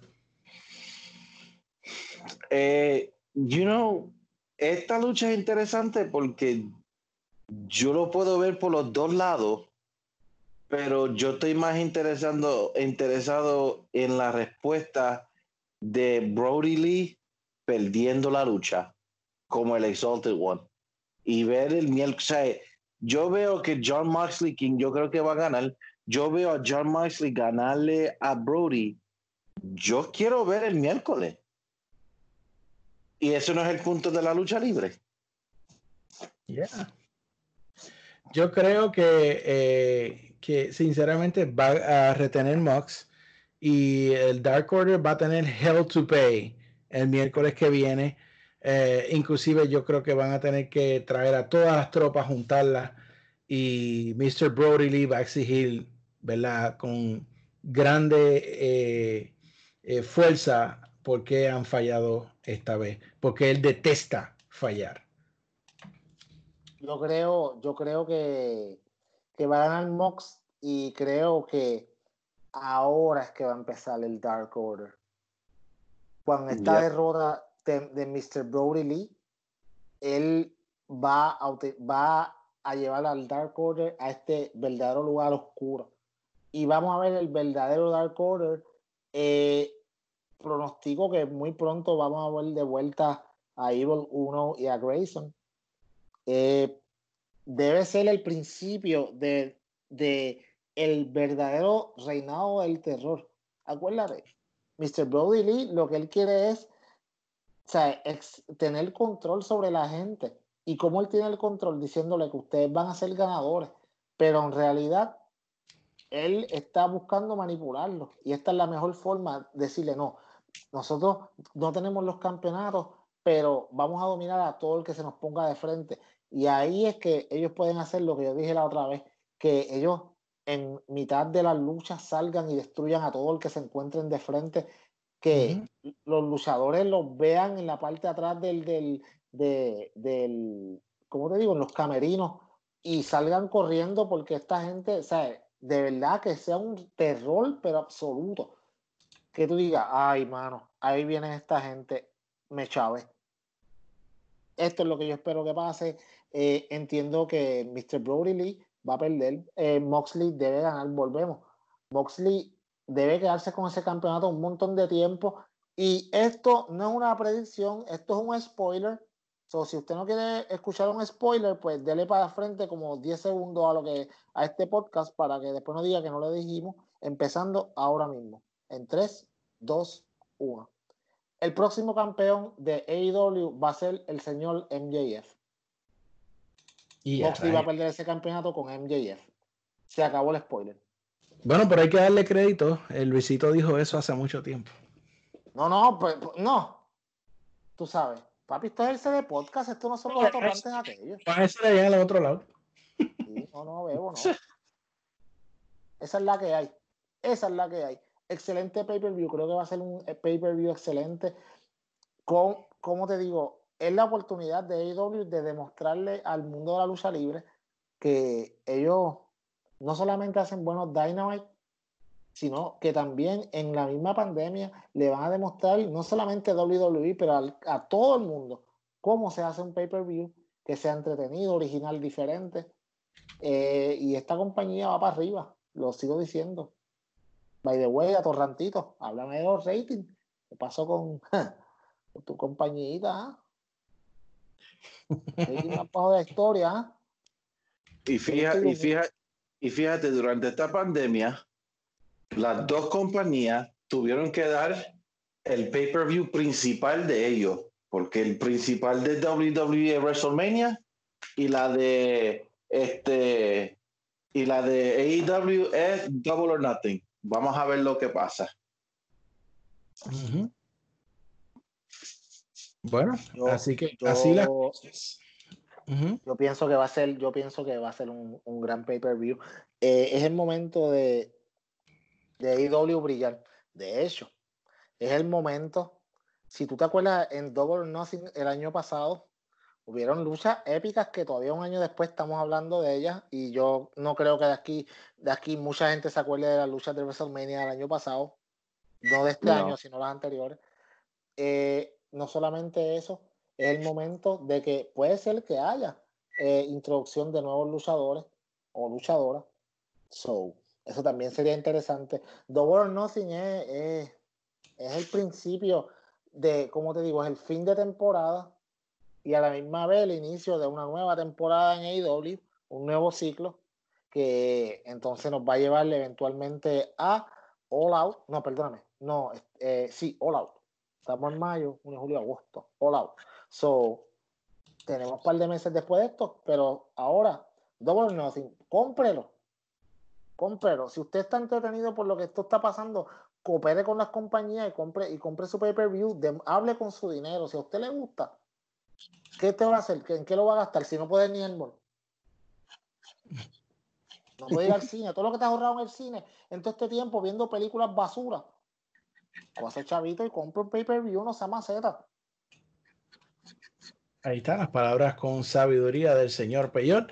Eh, así que siento que se nos queda algo más por decir. Oh, sí, no podemos cerrar y ya estamos terminando, pero Luisito, usted que es un experto, eh, denos una breve nota, bien breve, de lo que pasó con su amigo Cornette y Becky Lynch y Seth Rollins, por favor. Bueno, este Jim Cornette nos enseña otra vez por qué los viejos a veces se tienen que aprender cuándo salirse de algo. Eh, diciendo, pues, lamenta ah, me parece que no sé si Jim Cornette fue que estaba celoso que no preñó a Becky, pero el tipo tiene un coraje encima que estaba preñada la pobre mujer, que Chacho la puso por el piso y dijo que ella tenía que estar en la cocina en el Easy Bake Oven, pero por fin, por fin, Seth Rollins pues defendió a su mujer como debe de hacerlo, pero lamentablemente para este Seth Rollins y a todos los fanáticos que están escuchando esto, pues el que conoce a Jim Cornette sabe que a Jim Cornette no le importa ni pío lo que acaba de decir ese hombre de Becky. Sí, él no le- ese Jim Cornette no tiene relevante. Sí, eso es un viejo amargado. Una Sí, amargado. Sea amigo de Luisito, no güey. Pana de Luisito. Lo hemos Sí, dicho, mano, lo repetimos. Mano, sí, sí, el mejor se. Luisito. ¿Cómo fue, cómo fue, JD? Lo hemos dicho mil veces y lo repetimos. El mejor Twitter game de ECD Podcast es el señor Luisito. Oh, sí, va, Luisito es. Si usted se quiere entretener, siga al señor Luisito. Si usted va a seguir una de las tres cuentas de este podcast, de las cuatro, siga a Luisito. Y, y siga ese de podcast también para que no sea torrante y diga disparado. Edúquese. Bueno, señoras y señores, ¿queda algo aquí, señores, que hable? No, señor, señor. No, estamos bien. Pues, señoras y señores, nos vamos. Vámonos. Gracias. Eh, que por el apoyo. Yo voy a estar por ahí comentando. Vamos a ver si, si hay quórum. Maybe, no sé, hacemos algún mini chat este sábado, dependiendo ¿Cómo no? Claro que sí. cómo lo hacemos. eh, pero eh, esa es esta semana de lucha libre. Gracias a todos por el apoyo de nuevo. Pase la voz. Esta semana esperamos ver muchos más amigos uniéndose a nuestros chats y a nuestro podcast. Eh, así que ya veremos, vienen cosas buenas. Les dejo por aquí a Luisito y que él le pase a Peyot para que Peyot termine este episodio y nos lleve hasta casa. Gracias a todos por escucharnos y estado hasta ahora. Pues espero que se hayan gozado. Gócesen en Double or Nothing. Ordenan el pay-per-view. Gócesen ahí con unas buenas luchas, un excelente pay-per-view. Y aquí, pues, se lo paso a mi socio, Peyot. ¡Por poquito! Mira, eh, ay bendito.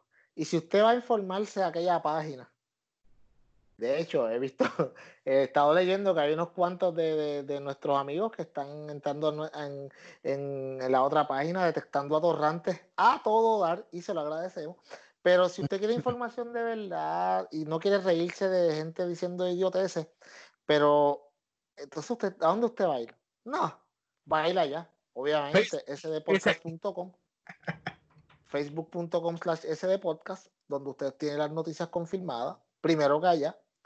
Eh, mi gente, ahí está, usted quiere saber las cosas hoy, no de aquí a tres días. Vaya a esta paginita, sdpodcast.com, facebook.com slash sdpodcast. Eh, los esperamos el sábado, JD, eh, yo te acabo, te voy a tirar al medio. El sábado ah, tienes que hacer un share de, de Double or Nothing para que estemos aquí con la gente, porque yo sé que nuestro grupito de amistades se va a unir, el corillo de nosotros se va a unir al chat, la vamos a pasar brutal, nos vamos a reír y pasarla bien mientras, mientras nos entretenemos. So, el sábado lo esperamos en ese, en ese chat y ya no, entonces la semana que viene nos hablaremos de todo lo que haya pasado en venimos con el review de Dynamite, venimos con el review de Double or Nothing y pues también tenemos que hablar de WWE porque qué remedio, pero eso es lo que viene la semana que viene, así que gracias a todos por escucharnos y nos escucharemos la semana que viene en el mejor podcast de lucha libre en español, SD Podcast. Yes, muy bien, muy Qué bien. duro, qué duros